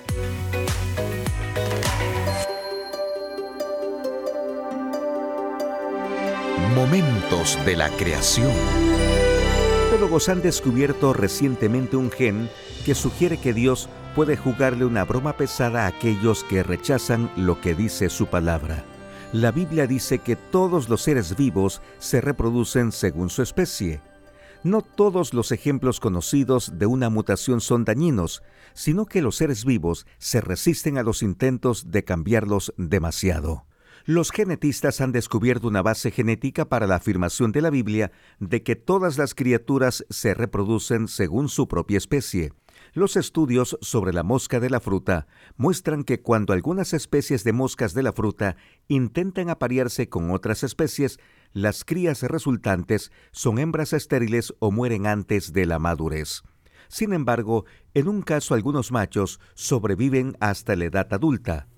El gen llamado rescate que permite que esto suceda debilita la salud general de los machos. Los portadores del gen son estériles. Esto deja un gran misterio para los evolucionistas. Piénselo. Los padres que portan este gen de rescate no se benefician de él. La descendencia que lo hereda no puede transmitirlo. Como dijo un evolucionista, ¿cómo pudo haber evolucionado esto? Los seres vivos se reproducen según su especie, tal como lo dice la Biblia. En este caso, Dios ha encontrado una manera de hacer esto que desafía la base misma de la evolución. Para una copia de este programa, escríbanos a info@creationmoments.com o a Momentos de la Creación, PO Box 839, Foley, Minnesota 56329, Estados Unidos y solicite la copia número 2703.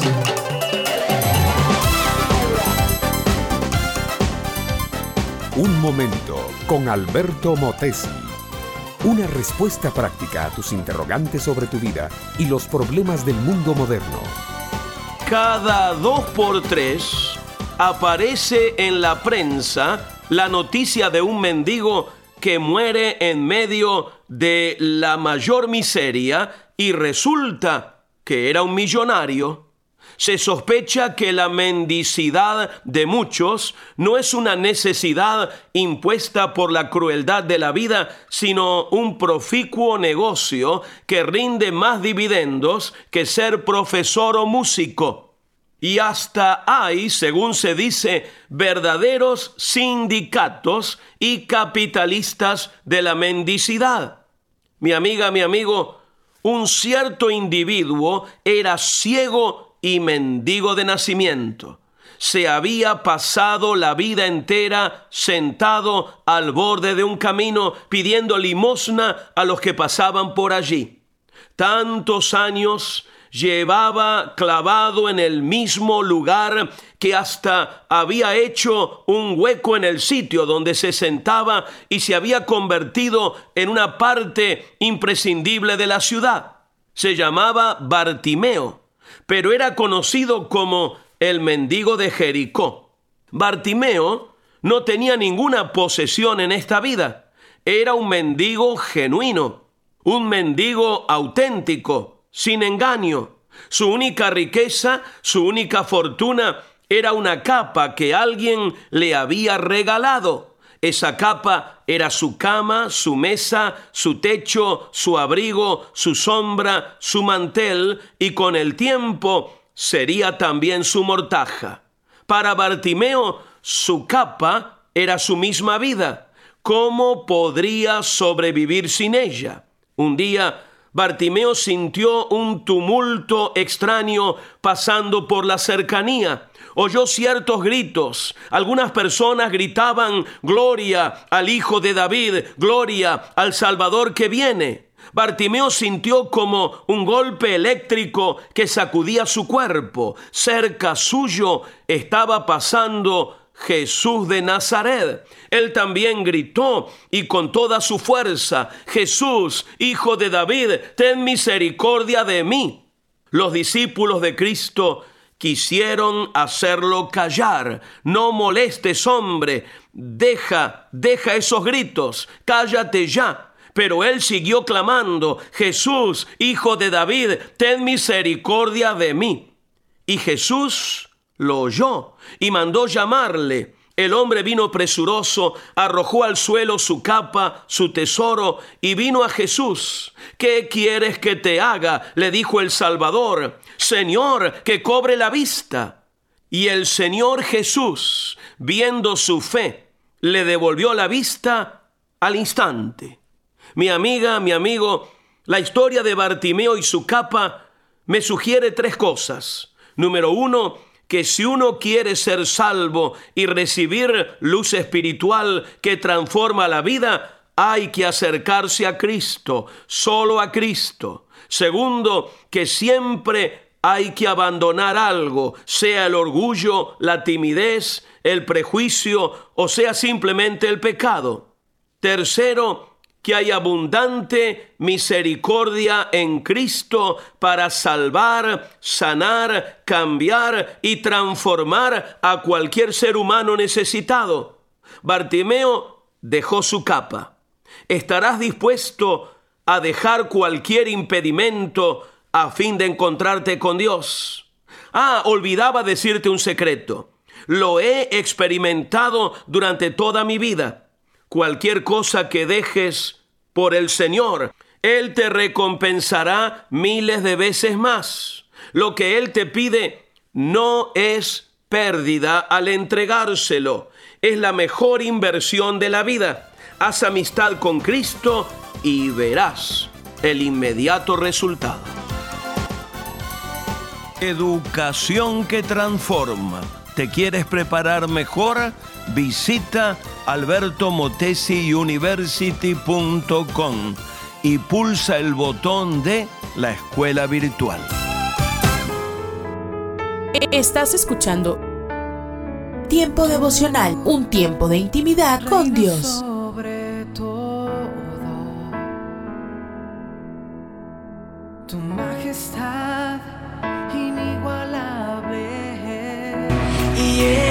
Esto quiere hacer temblar mi fe. Escucha y comparte. Comparte. Movido, Tiempo devocional parecer que en las plataformas Spotify, Google Podcast, Amazon Music y donde quiera que escuches tus podcasts. seré movido. No hay experiencia terrenal. Escucha las emisoras de Rema Radios través de Tuning y Seno Radio. Y en nuestra página web remarradios.witsai.com diagonal radios. El justo florecerá como la palmera, como la palmera florecerá. El justo florecerá. Búscanos en Facebook, Facebook, www.facebook.com, diagonal Rema Radios MEX. Rema Radios MEX.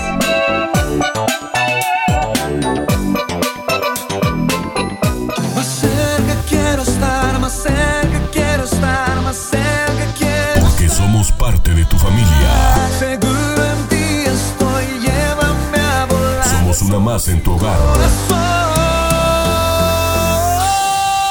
Gracias por dejarnos estar.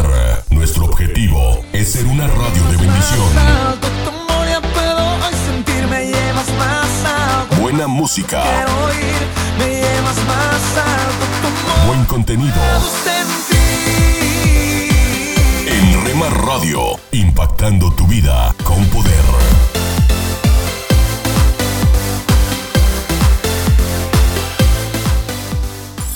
Casa de Oración Santa Fe te invita a sus reuniones. Miércoles 8 pm, domingos 8 am y 11 am. Estamos ubicados. Plaza Santa Fe, Boulevard República de Honduras 104, Interior 9, Hacienda Santa Fe, Tlajomulco de Zúñiga, Jalisco. Casa de Oración Santa Fe, un lugar para adorar. Vivimos en una época en la que los valores como personas, como ciudadanos y como familia se han olvidado. Como hijos, hermanos y padres, todos podemos dar motivación a fin de hacer de la nuestra una mejor sociedad. Motivación con Dairo Rubio Gamboa.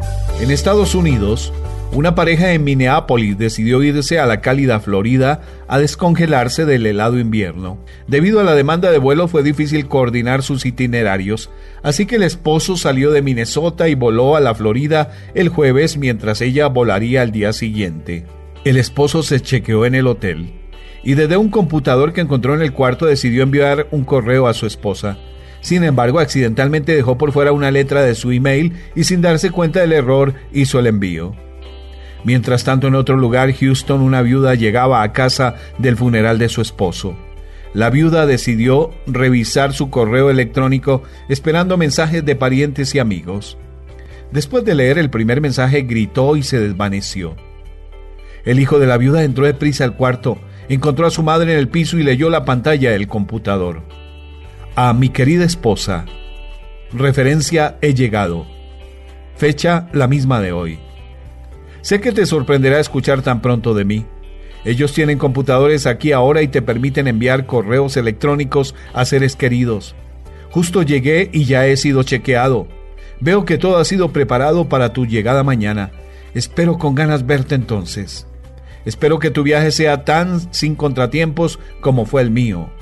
Estamos expuestos a cometer equivocaciones y si no las descubrimos a tiempo vamos a sufrir las consecuencias. ¿Qué tanto te equivocas? ¿Rectificas o prefieres callarte? Es mejor revisar detenidamente lo que hacemos sin apresurarnos y si vemos que estamos equivocados en algo, mejor hay que reconocerlo y rectificarlo ya. Yo tengo la virtud de reconocer mis errores y el error de reconocer mis virtudes, escribe a Canterville. Facebook.com slash motivación a la familia nuestro lugar de encuentro. Motivación con Dairo Rubio Gamboa. Escríbenos a contacto arroba motivación a la familia punto org. En apoyo a la familia de América Latina. Pan dulce para la vida. Reflexiones con Carmen Reynoso. Roberto enseñaba a su pequeño a ahorrar y a invertir y siempre le daba una cuota semanal y le insistía en la importancia de ahorrar. Una tarde el padre preguntó a su hijo, ¿guardaste el dinero? No, papi, lo invertí. ¿Cómo lo invertiste? Vi a un pobre que tenía hambre y le di. Hijo, así nunca vas a tener dinero, dijo el padre enojado. Papá, mi Biblia dice que si le das al pobre, le prestas a Dios. Y él devuelve con buenos intereses. El padre no pudo contestar. Amigo, ¿cuál es su plan financiero? ¿Es una represa? ¿Agua estancada que se daña? Si guarda y guarda, no lo va a disfrutar. El plan de Dios es como un arroyo, siempre fresco, dando y recibiendo, agua clara del manantial. Dar y recibir nunca falla. Dios siempre devuelve con creces lo que le damos. Él nos ha ofrecido, honra a Jehová con tus bienes y llenaré tus graneros con abundancia. Amiga, pruébelo, no falla. Pan dulce para la vida. Reflexiones con Carmen Reynoso. Siempre damos gracias a Dios por todos ustedes, mencionándolos en nuestras oraciones, teniendo presente sin cesar delante de nuestro Dios y Padre su obra de fe, su trabajo de amor y la firmeza de su esperanza en nuestro Señor Jesucristo. Primera Tesalonicenses capítulo 1 versículos 2 y 3.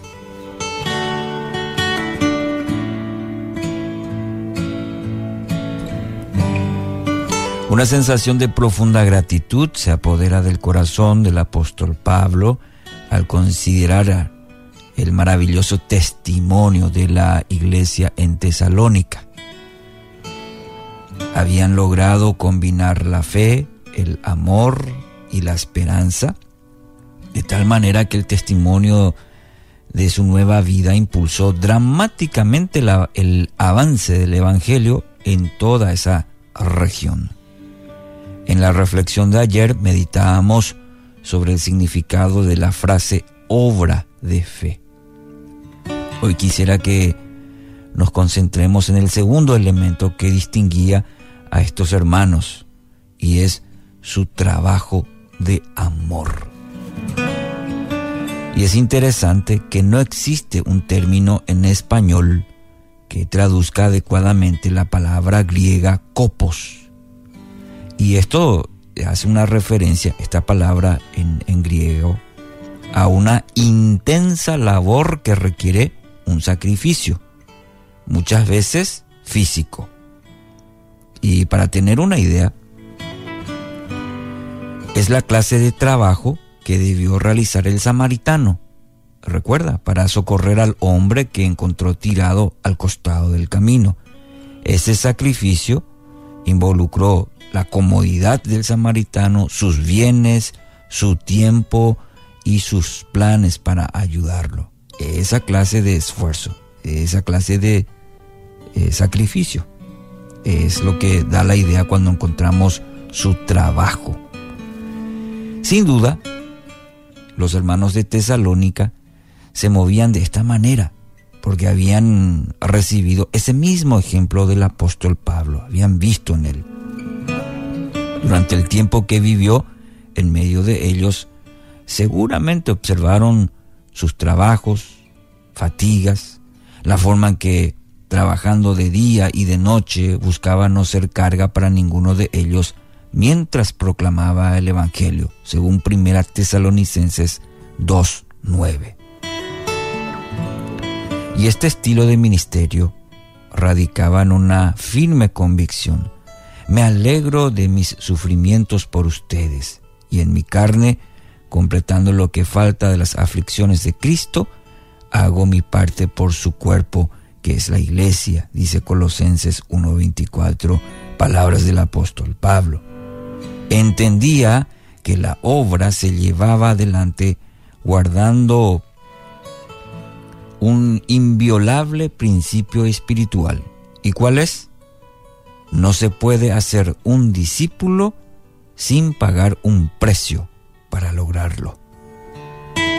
No se puede hacer un discípulo sin pagar un precio para lograrlo. Y esta es seguramente, querido oyente, la razón por la que abundan creyentes, pero escasean los discípulos. Hemos querido reducir la intensa labor de amor que requiere afianzar a una persona en los caminos del Señor, a veces con algunos cursos que transmiten algunas verdades básicas de doctrina. No está, no está mal, pero no estamos dispuestos a pagar el, el costo que significa invertir esforzadamente en la vida de otra persona. El, el, resultado es una iglesia que no logra la clase de impacto que logró la congregación en Tesalónica. Por eso introducía de esta manera lo que logró eh, esta congregación en, en esa zona, en Tesalónica. ¿Dónde está, diríamos, el secreto del éxito? Y aquí, en el discipulado. Pablo testifica justamente a favor de los hermanos de Tesalónica diciendo, porque saliendo de ustedes la palabra del Señor se ha escuchado no solo en Macedonia y Acaya, sino que también por todas partes la fe de ustedes en Dios se ha divulgado, de modo que nosotros no tenemos necesidad de decir nada. wow. Primera Tesalonicenses 1:8.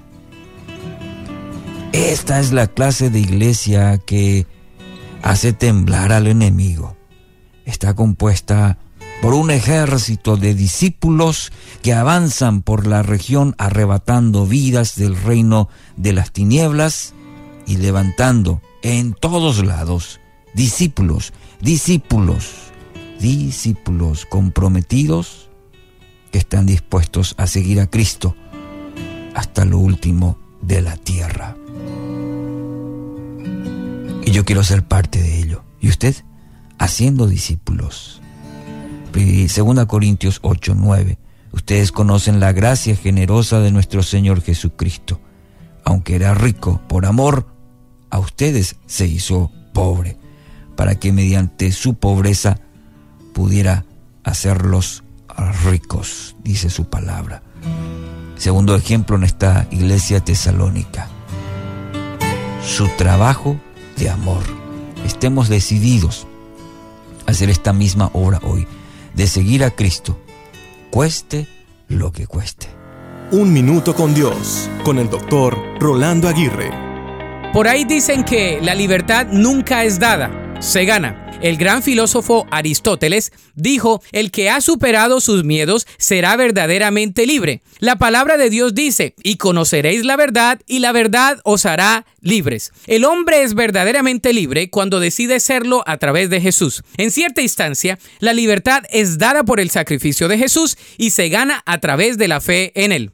La libertad no consiste en hacer lo que nos gusta, sino en tener el derecho de hacer lo que debemos hacer. En el sentido humano, el hombre es preso de su misma condición de pecado. Trata y trata de cambiar sin poder hacerlo totalmente. Nelson Mandela dijo, no hay camino sencillo hacia la libertad en ninguna parte, y muchos de nosotros tendremos que pasar a través del valle de la muerte una y otra vez antes de alcanzar la cima de la montaña de nuestros deseos. Sin embargo, el salmista dijo en el Salmo 23:4, aunque ande en valle de sombra de muerte, no temeré mal alguno, porque tú estarás conmigo. Jesús es el único que puede darte la verdadera libertad. ¿Deseas ser verdaderamente libre? La Biblia dice en Gálatas 5.1, Estad pues firmes en la libertad con que Cristo nos hizo libres, y no estéis otra vez sujetos al yugo de la esclavitud. Para escuchar episodios anteriores, visita unminutocondios.org. Párate a un lado Observa el paisaje a tu alrededor. Alza la vista a conceptos eternos. Recuerda que lo esencial es lo invisible a los ojos. Haz una pausa en tu vida. Con Pablo Martini.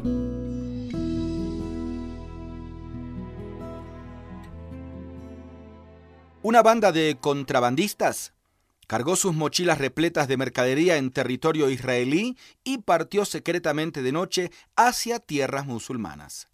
Les buscaron pero solo encontraron sus asnos atados en un poste cerca de la frontera.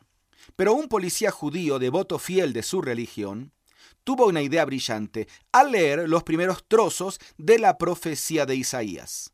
Dice, el buey conoce a su dueño y el asno el pesebre de su señor.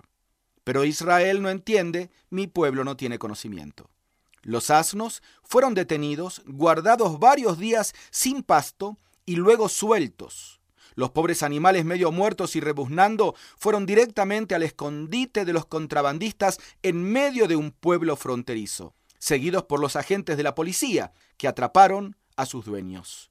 Hablamos de los animales como brutos y nos gusta usar el asno como primer ejemplo, pero Dios dice contundentemente que este animal supera en sabiduría a la gente que hace caso omiso de Dios.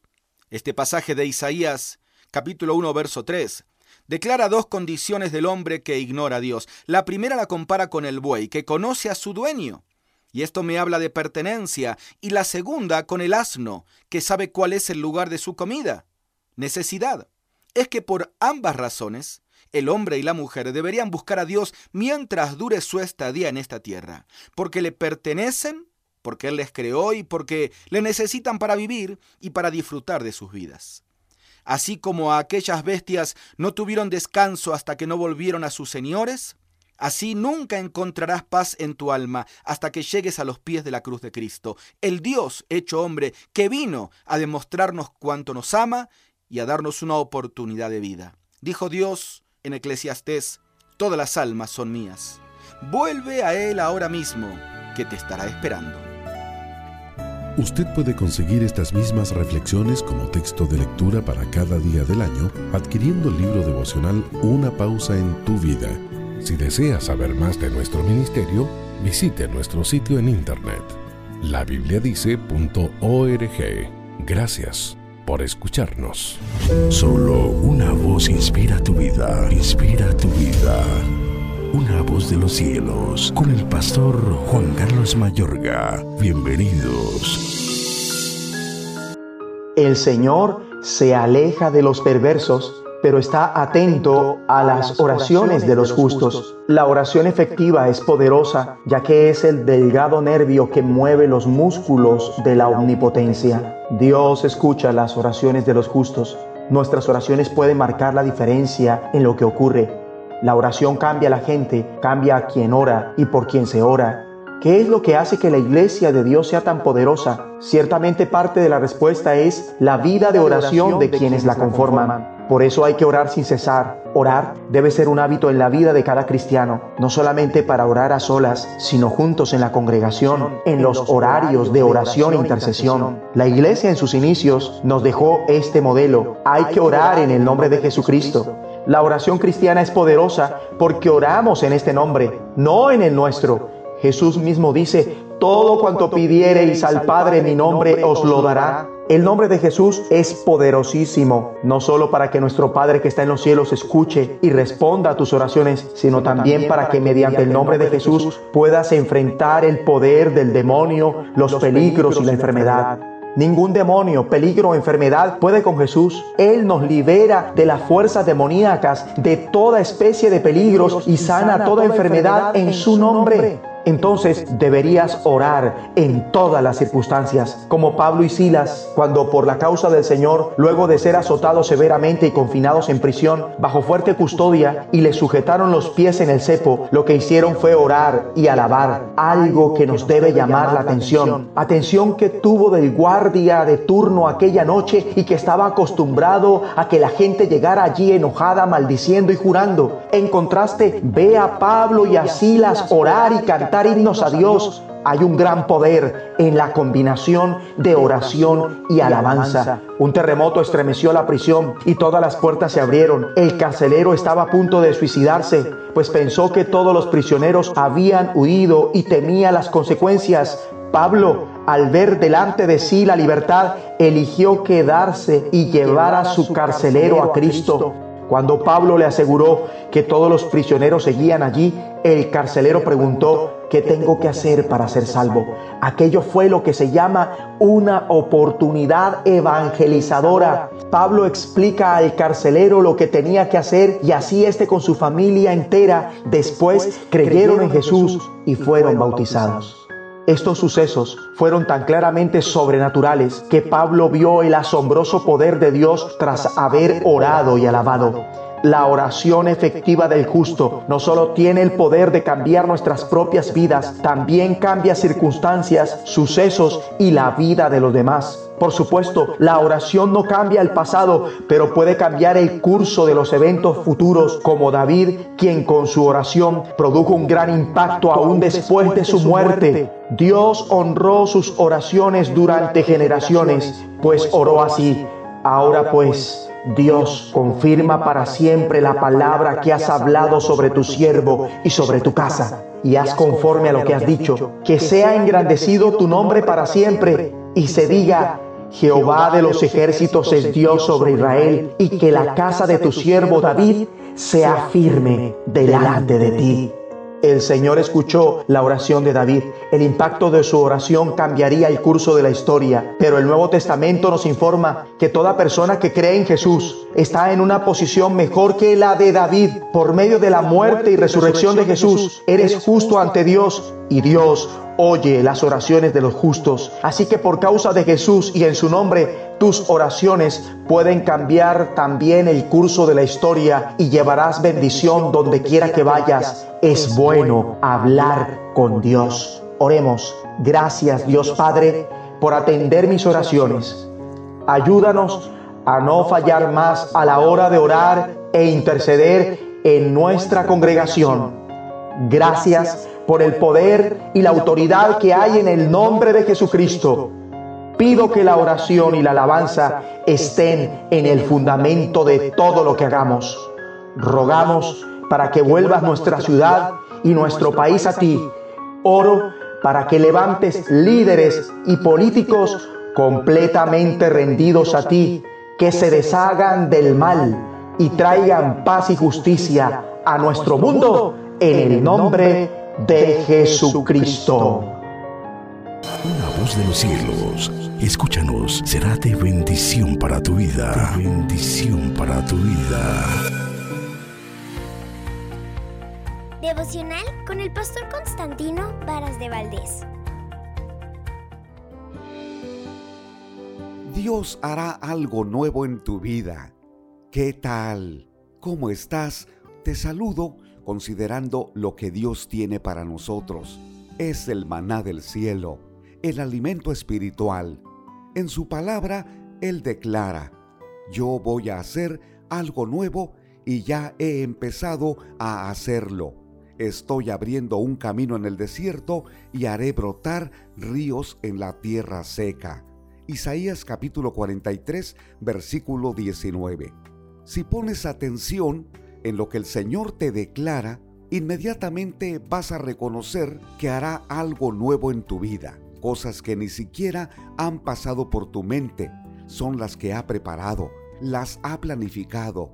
Los mejores tiempos están por venir, confiando que Él cumple sus promesas.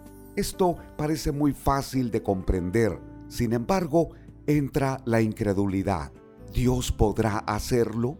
¿Habrá algo nuevo en mi vida cuando siento que mis mejores años han pasado? ¿Seré capaz de levantarme de las ruinas o de los escombros que dañaron mi familia, mi reputación, mi liderazgo o mi salud? La respuesta se encuentra en lo que Dios dice que va a hacer en tu vida. No se trata simplemente de creer y decir algo nuevo va a pasar aunque yo no haga absolutamente nada. ¿Qué es lo que Dios está pidiendo de ti? Dependencia, confianza, relacionarte con Él. Si te quedas en los errores de ayer, seguirás sufriendo por lo que no has podido cambiar. Tu mirada seguirá fija en los problemas y en las circunstancias que todavía estás viviendo. Si algo debe cambiar en tu vida, es tener fe en el Señor, descansar en sus brazos, dejar todo en sus manos porque está preparando algo grande y especial. Para eso, debes creer en lo que ha dicho. Esas cosas inimaginables, los mejores tiempos que ha dicho que hará en tu vida, son tiempos de bendición. No te des por vencido.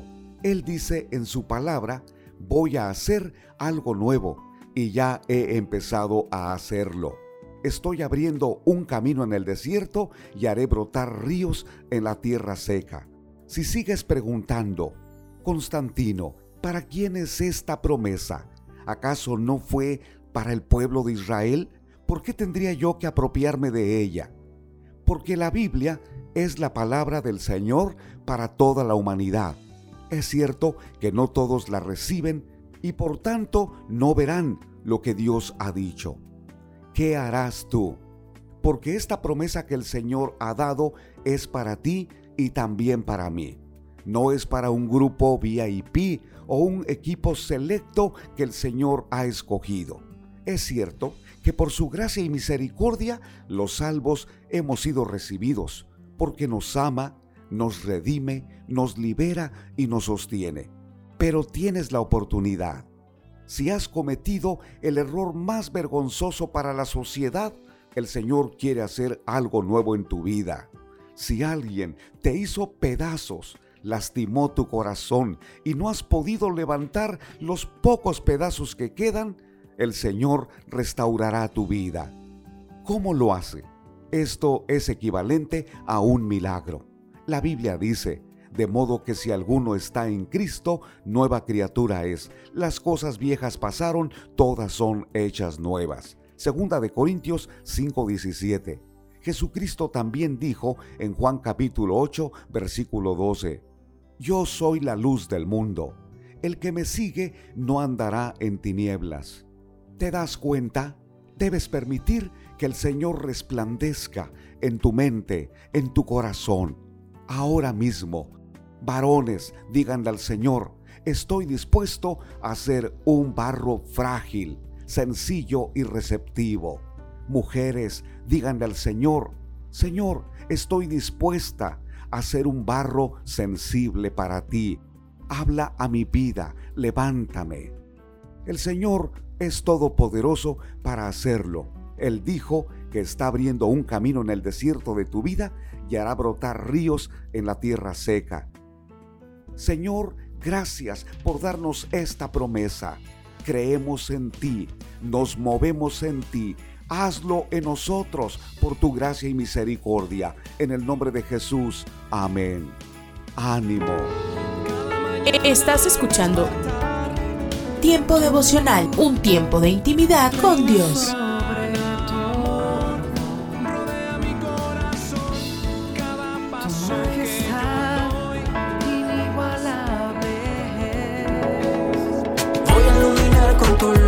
Escucha y comparte. Comparte. Tiempo devocional. En las plataformas Spotify, Google Podcast, Amazon Music y donde quiera que escuches tus podcasts. Para que linterna si estás conmigo.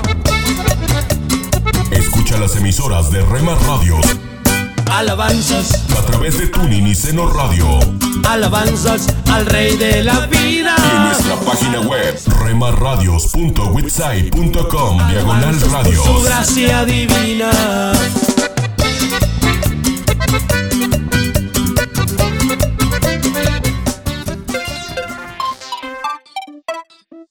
Búscanos en Facebook, Facebook, www.facebook.com, diagonal Rema Radios MEX. www.facebook.com, diagonal Rema Radios MEX.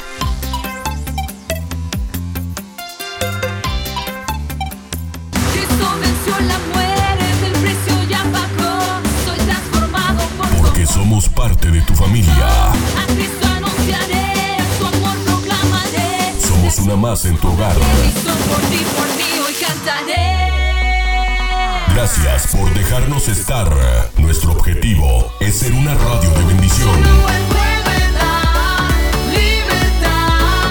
Buena música. Buen contenido. En Rema Radio, impactando tu vida con poder.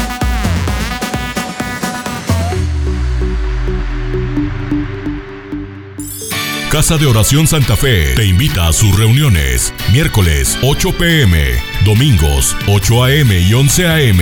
Estamos ubicados. Plaza Santa Fe, Boulevard República de Honduras 104, Interior 9, Hacienda Santa Fe, Tlajomulco de Zúñiga, Jalisco. Casa de Oración Santa Fe, un lugar para adorar.